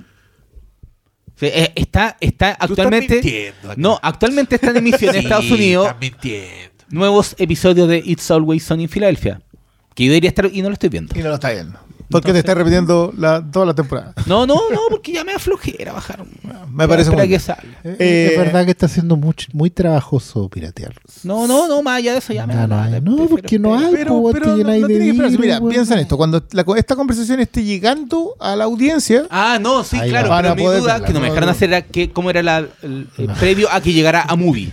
Si era fácil. esta no es una película difícil de conseguir ni, ni de ver. Esta es de ese tipo de películas que las podía encontrar, no sé, pues en Facebook, en YouTube y en un montón de lados, porque, Sí, porque ¿cachai? O sea, está circulando. El tema es que la. O sea, muy difíciles de llegar para el doctor. el no, tema es que no, hoy día. no voy a ver esta película en, en un. Ese, ese es justamente el, Facebook, pues, el máster que hizo Criterion. eh, es una joyita y que me imagino que es el máster que está circulando en el tope. Entonces, lo más probable es que eso es lo que se vea, lo que van a poder ver cuando ya estén escuchando este programa. ¿Sabéis lo que pensé el otro día? Y quizás le sirve a alguien. Eh, no sé, quizás le sirve al doctor malo, pero si no a alguien que esté escuchando. Como yo también vengo de otros tiempos, eh, en algún minuto dije, ¿qué minuto puse tan exquisito? weón?". Yo eh, atendí este argumento. ¿Quién, quién lo dio? Lo dio alguien famoso. Creo que fue James Gunn, que dijo... Puta, yo las películas, las mejores películas, las películas que más me gustaron que vi, las vi en la tele, así se escuchan Ah, sí. como el hoyo y, y da lo mismo. Pero claro, me pasó, ponte tú, con, con, con estos streaming gratuitos que hay como Pluto TV, ¿cachai? que de repente tienen unas copias así, más o menos. ¿no? Más- más o menos. O te encontrás con una weá rarísima, como yo que el otro día vi de Monster Squad en Pluto TV, y al principio tiene, escucha esta weá, el logo de Universal con el audio del logo de TriStar Pictures. Entonces parte del planeta y. El del. Pero con el logo de Universal. Y yo dije, ¿qué wea? Era como el meme cuando ese que dice, oh, compré Avengers al pirata equivocado y es la escena de Avengers, pero salen todos. Ah, qué buena esa wea. Ya, pero ahora usted puede ver la Jain en. Sí, mira, yo quiero contar una historia solo para que me, me tengan mala, porque aquí yo soy el villano. Yo, yo quedé mal. Tengo una historia sin redención. Yo tenía un amigo con el que iba al cine, pero así de manera religiosa. Íbamos al cine. Creo que íbamos todos los jueves, íbamos a ver cualquier wea. Así, wea que no habíamos visto, íbamos a verla. Pero lo que más nos gustaba de esa wea era comer cabrita. Entonces era como, tenemos ganas de ir a comer cabritas, vamos a ver. Pu- pura wea, cualquier wea que estoy hablando le íbamos a ver. Pero esta película fue la única wea que no habíamos visto. Y estaba para ir a verla. Y nos tincaba así por fotos, porque veíamos, Sí. ya, ¿qué será esta wea? Vamos a verla. El problema es que era en el cine el biógrafo ¿Dónde? donde no venden cabritas. Entonces yo, con el Hugo, a quien le mando un saludo, fuimos al Hoyts, que queda en el centro, camino al biógrafo, y nos compramos dos cabritas grandes, una cada uno, las metimos en nuestras mochilas y nos fuimos al biógrafo. Una sala de cinearte. En ese momento y en ese tiempo se encontraba llena de básicamente el proto morrita indie movie. Ese era el público de esa sala. Y llegan los sacos de wea. se sientan. Se apagan las luces porque antes nos dio vergüenza. Y salen las cabritas. Y bueno, yo empiezo a ver cómo las cabezas de los lados se han vuelto así a decir: Me estáis weando la concha de tu madre. Y cada vez que pienso en la Jain, me acuerdo de cómo llenamos la sala del biógrafo de olor a cabritas dulces, y deliciosas. "Oh". Y procedimos a masticar hasta que se terminaron. Cuando vulneraron, vulneraron ese lugar sacro. Sagrado, claro. No, pero es que yo me imagino que la angustia que Lo te tiene que ocurrir así como, ay, está. No, y que- los güeyes así como, ¡ay, una Y que, y cabrita! que se dieron cuenta de que los hueones los trajeron de afuera. Que tenían el logo de Hoyts así. Ay, qué hueones más sacos. Sí, de bueno, persona. yo aprovecho de exorcizar esta weá. porque está bien, está bien, siempre puede Yo tengo que confesar esta weá a, a alguien. Entonces usted conoce Estuvo a en el o estuvo ahí. O se acuerda, alguien contó eso. Alguien llegó diciendo, weón, ¿puedes creer la weá que pasó en el. Un ¿Qué? guatón culiado. No, pero es que yo en los tiempos actuales les recomiendo que hagan eso. Hagan las cabritas en la casa. Está muy, cara esa wea. Llévenselas de la casa. Con la bolsa ahí del- de las cabritas del microondas, con mantequilla metida en la chaqueta. No, Eh, no. um, Normalicemos ir al cine con mochila. Ya, ya, ya está bueno, ya. Ah, está ya. Ahora retrocedemos, de nuevo nos subimos al DeLorean. Oye, estaba jugoso. Puede ser un, un poquito más nomás. ¿eh? Pero, bueno, taran, taran, Sí, pero vamos a una época donde, vamos a una época donde no Siete hay años. cabritas en el cine chileno de ninguna forma. Donde esta película no llega, estoy seguro. No, Año no 1988. Esta película yo la vi en formato casero. Eh, La película es del 88, yo la debo haber visto 97. eh, y la vi de completista, de coleccionista, para, De- Tener, para tener la repisa completa de Winona Ryder. Ya. Porque Viejo cerdo. compañera de curso, Sí, som- no, somos, somos cogeneración. Esto es Diga- completamente. digamos, sí, sí. esto es- Esto es un esta amor. Esta, época- esta es sí. Sweetheart, como dicen los gringos. Sí. La, la The Sweetheart Te tiraste con la Sweetheart, No, qué maravilla. bueno. Y ¿Sabes por qué dije viejo cerdo? Perdón, solo, solo un asterisco. Solo una- ¿Sabes por qué dije viejo cerdo? Porque yo no tuve ese crush. Ya. Entonces yo lo, entiendo. yo lo tuve viejo. Ya. Cuando entiendo. ya era viejo Eh, cerdo. No, yo estaba. Vi películas Y ella era más chica. ya, y dije. Hello, mujer? hello, ¿Qué hello. este? Claro, no la había visto, señorita. "Weón, Drácula. Hello, hello. Ya, eh, Se cierra el asterisco, perdón, Oscar. debo haber visto la referencia, son No si tiempos fue igual, tiempos pre-internet. Debo haber visto la referencia en. Puede que en una fangoria. Ah, Porque Heather siempre fue una película que estuvo ahí como a medio camino entre. Bueno, esto es comedia ochentera adolescente, tipo Fast Time at Redmond High o Club de los Cinco. O es una cosa más. Una aproximación a, lo, a los psicópatas. No sé, en realidad si pueden ponerla con My Bloody Valentine, no sé. No creo. Pero, pero en Fangoria hacían la referencia a esta extraña película y que de alguna manera u otra había prefigurado mucho al cine de Kevin Smith. Hasta cierto punto. Yo no estaba tan convencido de eso. La, la vi y la verdad es que no encontré Paralelo. el paralelo, pero entendí por qué lo decían. Heathers es la historia de eh, la típica chica que no encaja, la, la protogótica, la alternativa, la predaria de MTV, que está encarnada por Winona, que aquí se llama Verónica, y cuya mejor amiga es Betty, ese es un chiste interno. Muy bueno. Pero ella está, a pesar de ser como alternativa en, en una secundaria gringa de los 80, completamente ochentera, ella está haciendo migas con las populares, ¿cachai? Con las...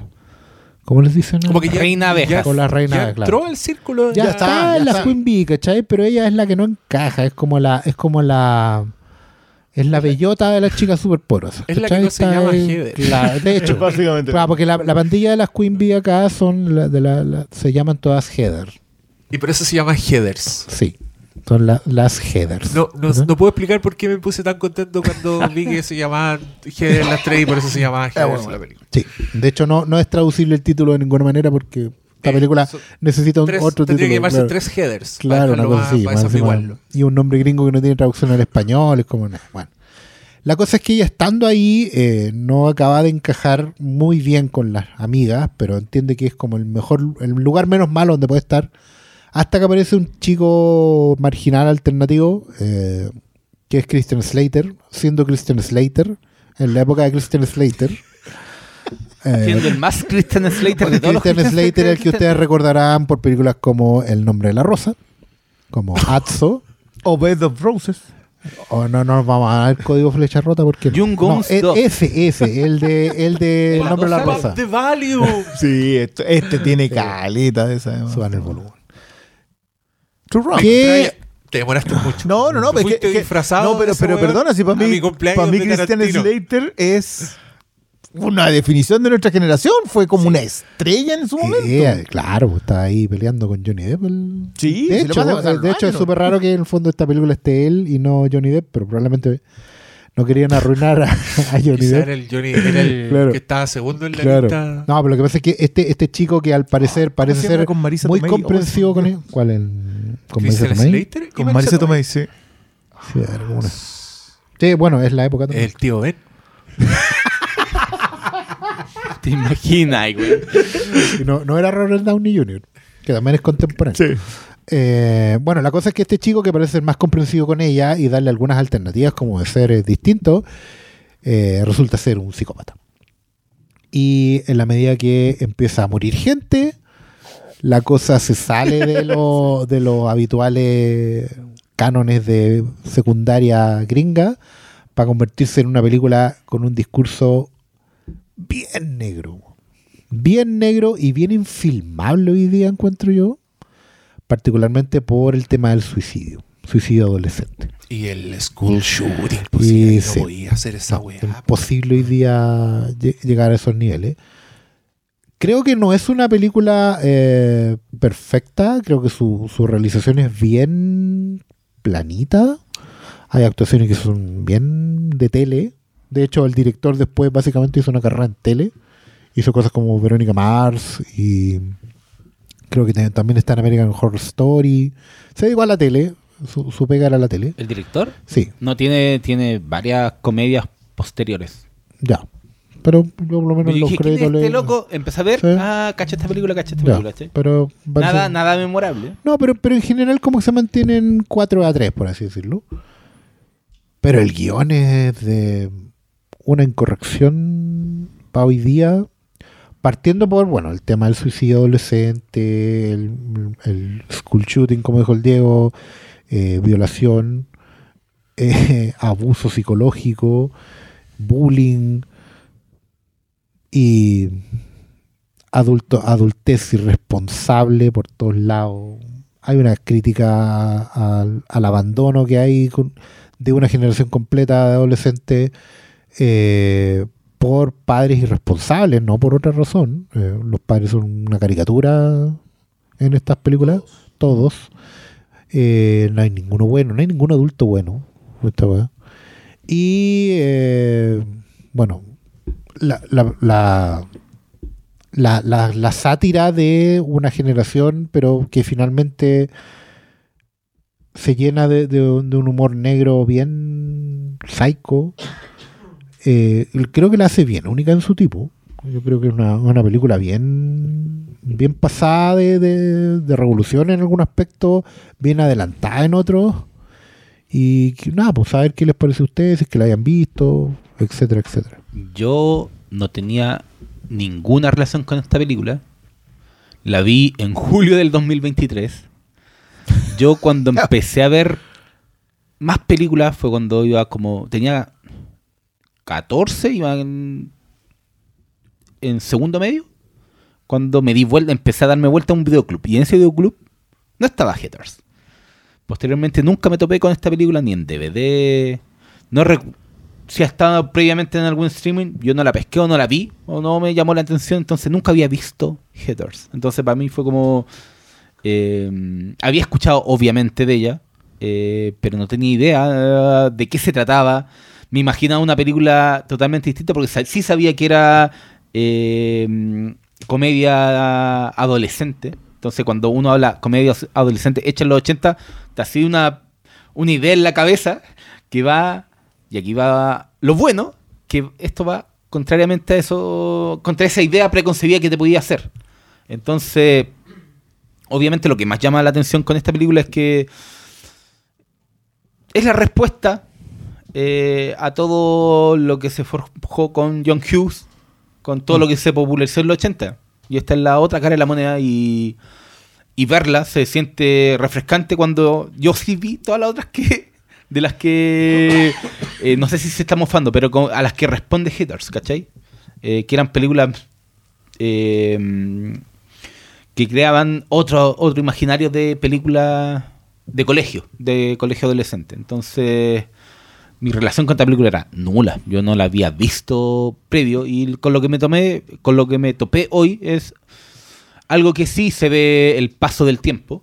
Eh, se nota también cierto cierto tipo de comedia satírica que es- se hizo mucho después de los 90. Mm. Eh, la emparento eh, con esa comedia de la mamá asesina serial. Serial hizo la, Mom. Serial Mom de la Catherine Turner, dirigida por el señor eh, Waters. John Waters. ¿Cachai? Con es, entonces, verla al tiro de inmediato me recordó a cosas que ya he visto. Pero el situarla en un contexto eh, colegial adolescente, para mí era algo nuevo, hasta inclusive hoy. Se siente el paso del tiempo, repito. eh, hay cosas que. Hay actuaciones que. Que eh, se sienten más propias de, de otro. No sé si otro tipo de cine, pero es que ver a la Shannon Doherty, que para mí es rostro televisivo Sí. por excelencia, eh, no solo por Beverly Hills, sino después Charm. Entonces, no pude sacarme la idea de que esto podía haber sido algo que, si me la topaba en, en el cable, que nunca me la Claro, topé, eh, podría haber sido un telefilm, pero la idea de la película la encuentro muy, muy buena. Y claro, el, eh, la forma en que te van eh, adentrando en la, en la pesadilla de Verónica y la relación con este saco wea del Christian Slater es, es refrescante inclusive hoy. Más allá de que hay cosas de este dispositivo de hacer la película que se sienten anticuadas o que ya eh, inclusive no es que haya pasado el tiempo en la película, sino que la película también... No, la, en película se ancla en arquetipos. se ancla- hay ancla en arquetipos, prepis, ¿cachai? ¿cachai? Hay porristas, hay como toda esa división. Sí, no, mira, yo Claro. quiero, quiero, quiero tomar la palabra porque encuentro que la. No, no la vendiste lo suficiente.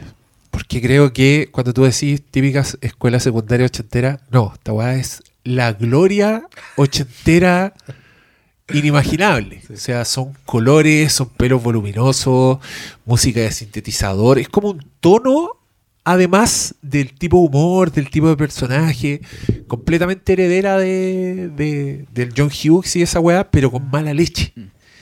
Y creo que eso es lo que la distingue. Y yo me acordé, yo me acordé de Kevin Smith, pero específicamente por, por un tipo de comedia que tiene un guion así, un diálogo súper elaborado, súper eh, súper pensado. ¿Cachai? No, no, es lo contrario de la Jaime. No, esta Ah, weá es escrito y Sí. acá una de las primeras weas que dice un, le dice una de las headers y que creo que fue el momento en que yo dije estoy arriba de esta película vamos la wea le dice fuck me gently with a chainsaw así que fue su manera de decir me estáis weando Eso fue su- fue su- y yo dije y ahí eh, fue de la segunda persona que me acordé que creo que esta, esta película es el la madre de Diablo Cody Sí. es el Mira, tipo de comedia, sí. es el tipo de historia, Sí. el humor negro. Y lo pasé increíble viendo esta wea. Eh, alta recomendación te sacaste, Oscar Salas. Yo la conocía ¿Tampoco la habías por- visto? No, la conocí, la- solo conocía referencias. Es que no está así como. que yo- y aquí- es que aquí weón. Debo- no me acuerdo la carátula del VHS ni del DVD. Debo No, confesar algo que acabo de hacer consciente, weón. Pero Christian Slater me cae mal. Me- Es que weón más pesado, ¿no? Pero weón, ese weón lo veo. Me acabo de dar cuenta que me pasa con todos sus películas. Veo la cara y Pero si el nombre de la rosa le querís puro pegar todo el rato. Yo lo quiero confesar cuando vi True Romance. Yo no quiero conf- confesar lo mucho que alargué ver True Romance. Porque está el weón. Y, y que me acabo de dar cuenta por qué. Y código, código flecha Cuando, cuando, cuando tú dijiste La no la habías visto, barra dije, a John Travolta. Claro. yo escuchaba hace rato de esta película eh, Mm. por distintas weas. De hecho, eh, me apareció un trivia que encontré fascinante. Que solo por ese trivia debería haberme apurado en la película. Y es que el, el guionista de esta wea quería que Stanley Kubrick hiciera esta película.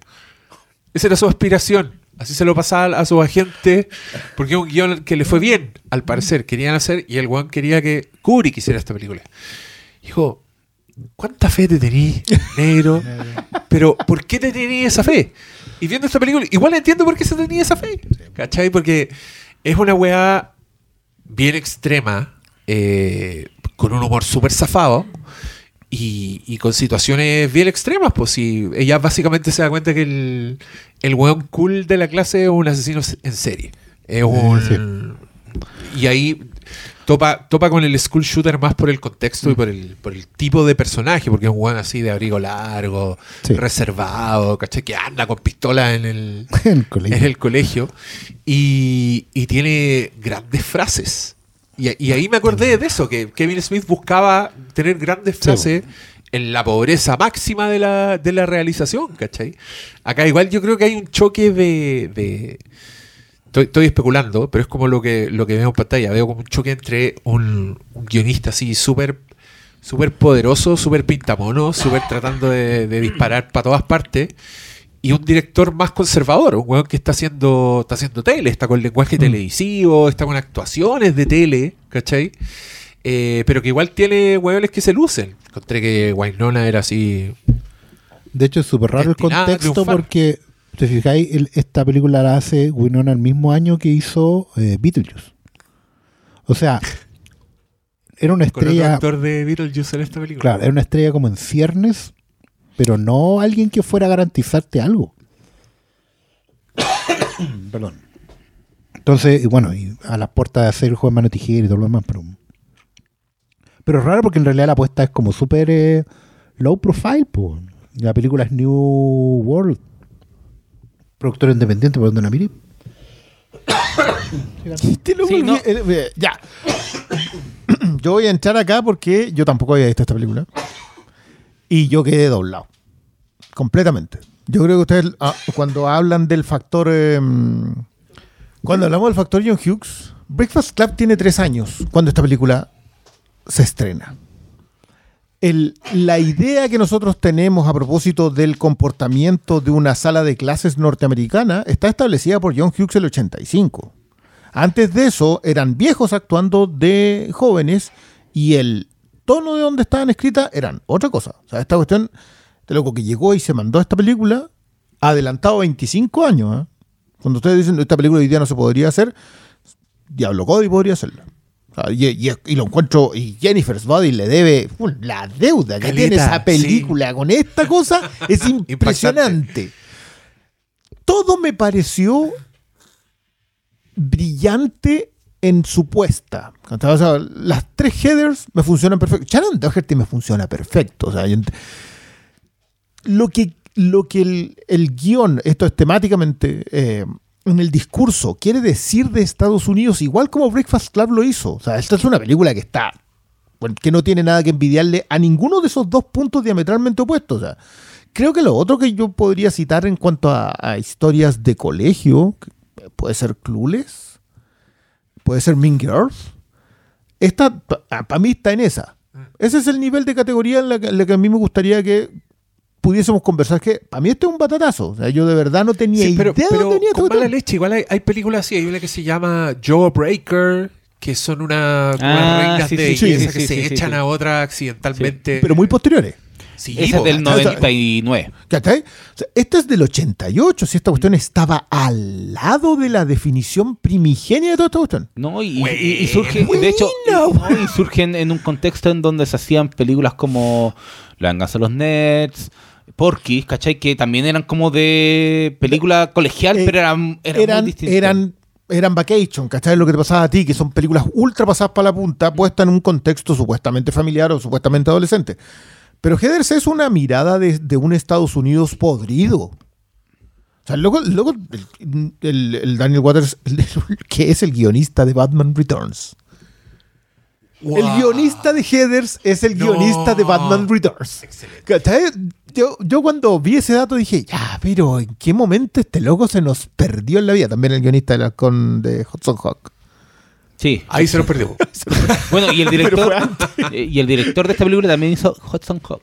Ah, ya, El bueno. pa- partieron sí, de una, volvieron a otra, se pegaron Sí, ahora porrazo, ¿cachai? cuando Pero. Oye, pero No yo, yo- guionista, yo pero me di cuenta que el director, yo, yo vi hartas películas de ese director. Hizo saberlo. esa de Virgin, el- la, la del güey. donde no puede, es del- el buen está con la puesta. 40 días, 40, 40 días, 40 noches. noches. La verdad sobre perros y gatos. Sí. Bueno, me gusta mucho. Mi gigante, Eh, sí, sí, sí, Billy Crystal. Oye, Igual Crystal. tiene una, tiene una talla muy buena. La, la Billy de... Crystal llega con el gigante a la boletería del tren y le dice: Un adulto y un niño, por favor. Eh, Untamed Heart.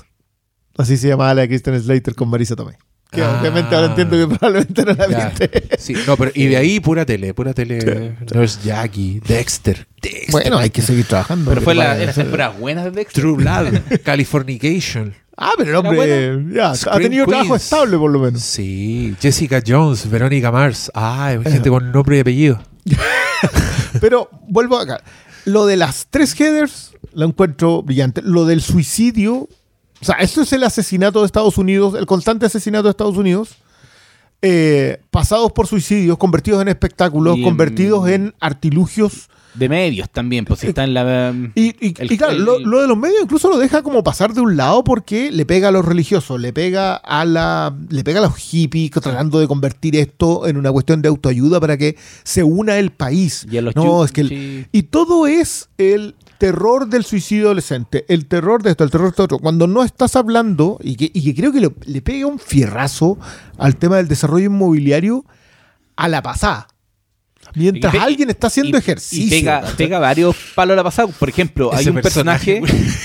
Oye, que más encima entendís perfectamente por qué el cabro es lo que es, por qué Christian Slater es lo que es. Su historia trágica, weón. Mm, o sea, como que, claro, la idea de que la última vez que vio a la mamá. Pero, pero caché que todo, todo es ingenioso, todo tiene como una vuelta. En este caso, eh, era muy chistoso que tenía esa dinámica como de decirse lo que, Claro, lo que revés, esperaba que el otro sí, le sí. dijera. Y, y con la con la polola recién estrenada. O sea, no estaba esa. no, hace, hace los, No, los quiebres que hace con que- eso es lo que me pasaba a mí. Yo me, me reía. Sí, loco, esto es una comedia negra. Sí, po. Los Cohen hubiesen tenido este guion a fines de los 90, te hacen una obra De arte. el final- el no creo que no lo sea. Si, si, si lo fuera por, por su tema, esta weá ya tendría un remake así muy. O sea, tiene una serie de Pero- televisión hace poco. Ah, Tiene una serie de televisión así como, que no sé si Mira. haya funcionado. ¿Y cómo será? Es que, como es que ese- es que- claro, pues que ese es mi problema hoy No día. debe haber funcionado mucho porque no debe haber tenido segunda Esta película ahí es una adelantada. un- sí, po. ¿Cachai? Una película adelantada, pero cuya gracia es que se convirtió en un clásico de culto. A mí esta es una película que me, pe- me pedían harto cuando salió con subtítulos. Hay una edición en Blu-ray que salió subtitulada, que era la cajita metálica que hoy día más encima está más Ahora que la vi, voy a buscar esa y, y me la llevo a mi vaya colección. No, Vaya a me pagar. la llevo a mi Eh, colección. eh, Porque, lo que- de- en serio, fue como de esas sorpresas. Yo, claro. Y no, no el- salió en 4K. No, todavía no. Ah. Pero y si la, sala, la saca, la saca Chout. En cambio, esa edición de Chout sí tenía subtítulos. Claro. Pero mi sorpresa, mi mayor sorpresa con esta película es, claro, la frescura de los diálogos, el 88. No es la misma frescura de los diálogos en los 90. La frescura de los diálogos en los 90 la trajo gente que se inclinaba por el diálogo. Como, yo quiero hacer este diálogo que pegue. No, acá no. Esa, esa es una. Tiene la, la header, la principal header, tiene como cuatro Sí. frases así, pero gloriosas. Pero como... No, y tiene- y, tiene- tenía una weá que encontré que funcionaba mucho. Y, y creo que es el poder del guion, porque no necesariamente funcionaba el, el actor, ¿cachai? O la dirección, pero ponte tú cuando cortaban a esos personajes secundarios, más que secundarios, cuando cortaban a la sala de, de profesores, Ah, que claro. estaban como deliberando. Cada uno qué deliberando buena su- Entonces esa weá era chistosa. Y no sé si los weones eran tan chistosos. No, No. sé si era lo indicado. O cuando cortan, qué buena. Y so- solté una carcajada. Cuando está pasando la weá en el bosque con los dos weones. Que Y le tienen el. Y pinchan a los pacos. Y los pacos están fumando pito en una patrulla. Y son y primera vez que vi esos weones. Sí, y son como pacos así como de extras de. Claro. Como de. No de Ed Wood, pero, sí, igual, pero igual pegan esos en son el palo. los papás de de- Superbad. Claro. no, Oye, es que no, oye, no, no, no. Tengo a Es- dos es- adolescentes acá en el auto. Sí. Es que este es mi modelo de. Eso es lo que me pasa. Pero se Siento que que todos todo lo he esos visto después. Claro. Todos esos weones vieron headers y dijeron, oh, aquí. Mi punto, vo- volvemos, y esto yo lo lamento, yo creo yo lo vengo respirando hace rato. Loco, llévame a headers. Nadie me, yo, me- yo te lo agradezco mucho, Oscar. Te lo escribí por interno y yo le Sí, "Bueno, sí. gracias por esta película. Yo no había llegado, nadie me había traído para acá. Toda la gente que le que, que, que tiene una conversación con y de verdad, yo lo de Diablo, Diablo Cody, yo lo primero que pensé viendo esta película es Jennifer's Body, que es una película de terror, que es una película sobre mujeres, ¿cachai? La conversación que tiene sobre la sexualidad femenina en su momento, sobre la violación en, eh, en los colegios a propósito de la mina más rica. Todas esas conversaciones las tiene Diablo Cody, pero Diablo Cody le debe a esta película el tono. Yo, Jennifer's Body, Karin Kusama Pero, la voy a defender mira, siempre. eh, hemos hablado caleta, pero no hemos contado de qué se trata esta película. Pero- Pero, Dejemos que la Tú decís que lo- no contarlo. no que contarlo. yo, no, yo soy de los que cree que, que cuando contáis esta weá a la gente le dan ganas de verla. O sea, sí, porque lo Si de no, hecho, lo- hombre, donde yo me. Porque es un valor. ¿no? Sí. Hemos hablado en abstracto. No, y de hecho yo creo que porque yo la conocía de nombre, pero no tenía ¿cómo te- no tenía idea Claro. que era una comedia negra. Eh, Yo me imaginaba algo más cercano, no sé, a, a Mingles, ¿cachai? A, a un- a algo más eh, tradicional. Claro. Pero- Esta, esta le han puesto en español Escuela de Jóvenes Asesinos. Sí, de hecho en el, Que- en el, en el movie El Roku está Sí. con ese título. Claro, y el y de hecho la serie que, que hiciste referencia fue del 2018 y se llamaba así, Escuela de Jóvenes Asesinos. Duró una temporada. No necesariamente porque a lo mejor le haya ido mal, porque igual es Claro, pero, pero, era serie de a dónde? De, de televisión abierta. Para- da una imagen Paramount, Paramount de Channel es. con HBO. Ah. Bueno, el tema es que, y yo no quise contarlo al principio, pero bueno, se trata de que eh, por circunstancias del guion bastante especiales, aunque tiene, aunque debo decirlo, la escena previa a esa primera muerte tiene, mm, bueno, eh, Heather y la Heather madre, la reina, digamos, lleva a Verónica como su aprendiza a su primera fiesta universitaria, siendo que ellas son escolares, ¿cachai?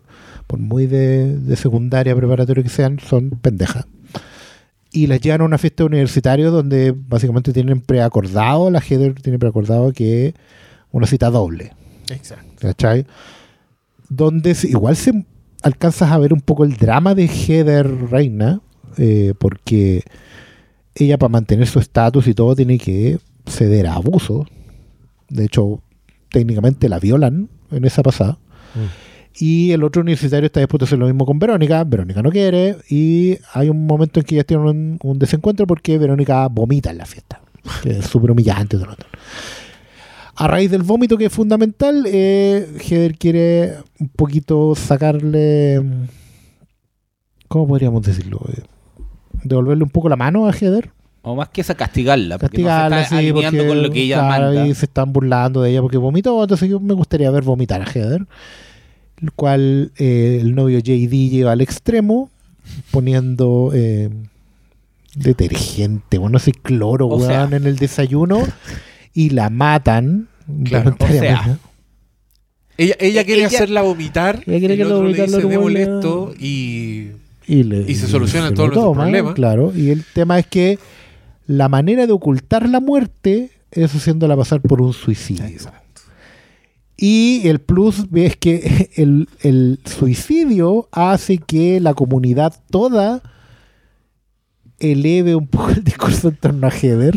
la, la haga aún más popular. La haga aún más popular. Y, y eso abre eh, La caja la, Pandora. la- la sed de más asesinatos. Asesinatos Por- porque... que pasar por suicidio. Pero me encanta Claro. porque hay, hay un par de weas que están muy bien establecidas y que no tienen para qué estar establecidas. Entonces ahí es donde la wea ya aparece cuento y uno acepta que, por ejemplo, que el casting es rarísimo, weón. Hay, hay weones muy has- high schooler, pero entre medio, weón, que tú decís, ¿qué está haciendo este, este cuarentón entre medio de todos estos cabros? Lo que ella se Sí, y, o, o- o van abiertamente a lo, a lo no tradicional. Eso también me gustó, porque, no sé, porque hay un personaje que es como la, la fea, la gorda fea, La gorda del sexo. y, y que normalmente en una película sería como una versión de película de esa weá, pero acá de verdad es como una persona extraña, Sí. que entonces visualmente esta película es, eh, tiene esta gloria ochentera, pero ti- tiene también una, Y- una capa... Y, y un personaje que después tiene una la- escena súper emotiva. Sí, y, bien poco. Y el manso remate. Sí. Y, do- do- digamos que los suicidios falsos como que tienen más consecuencias de No. las esperadas.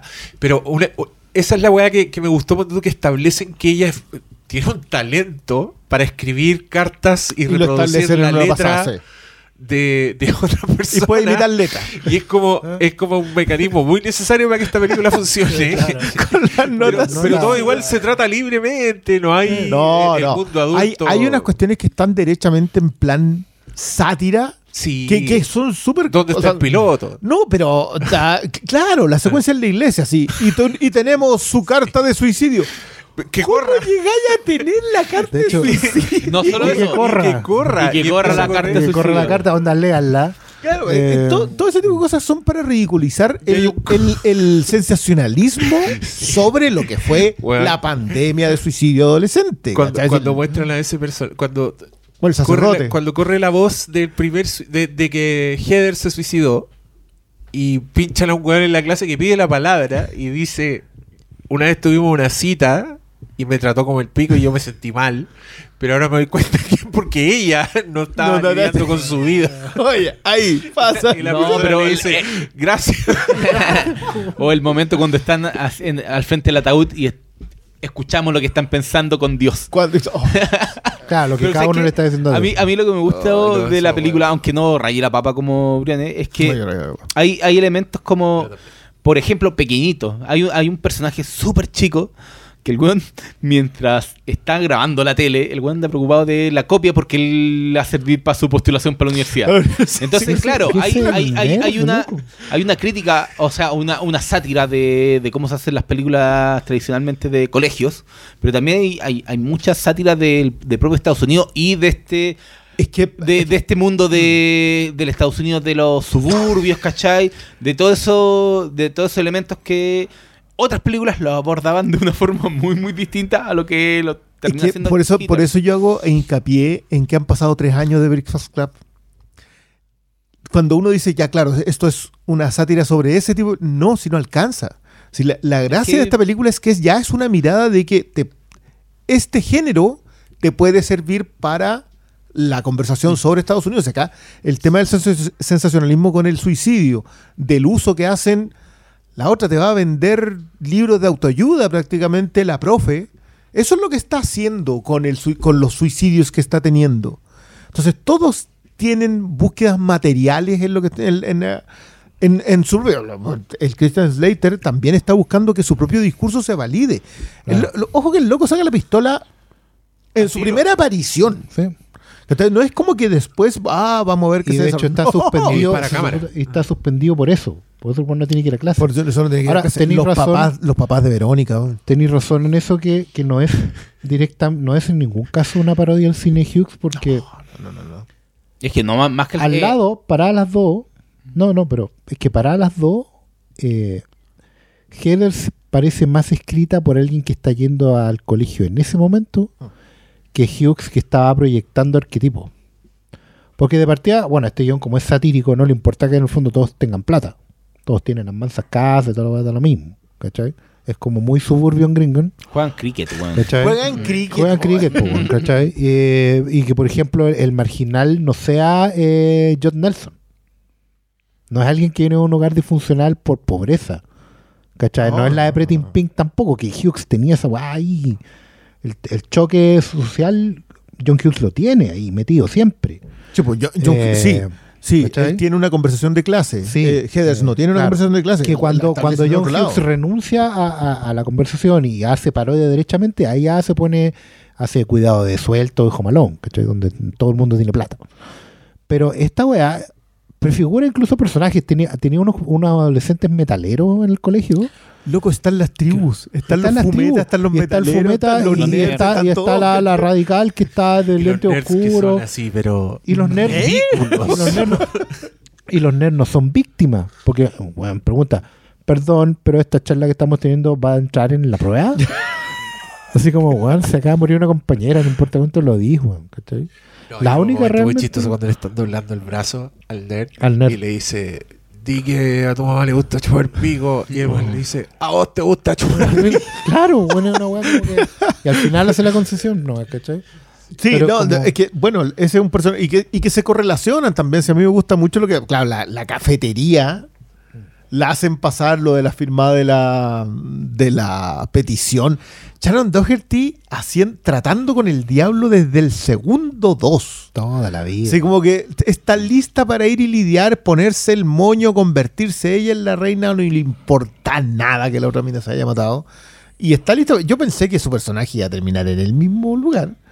Eh, me encanta Lo sueñan. claro, me Lo encanta la sueñan. pasada fantasía que tienen porque son nítidas. No, no, no, no, no te hace así como, ah, sí, estaré en... No, estoy en un mundo de fantasía en el momento en que Sí, cambian los colores, todo. color.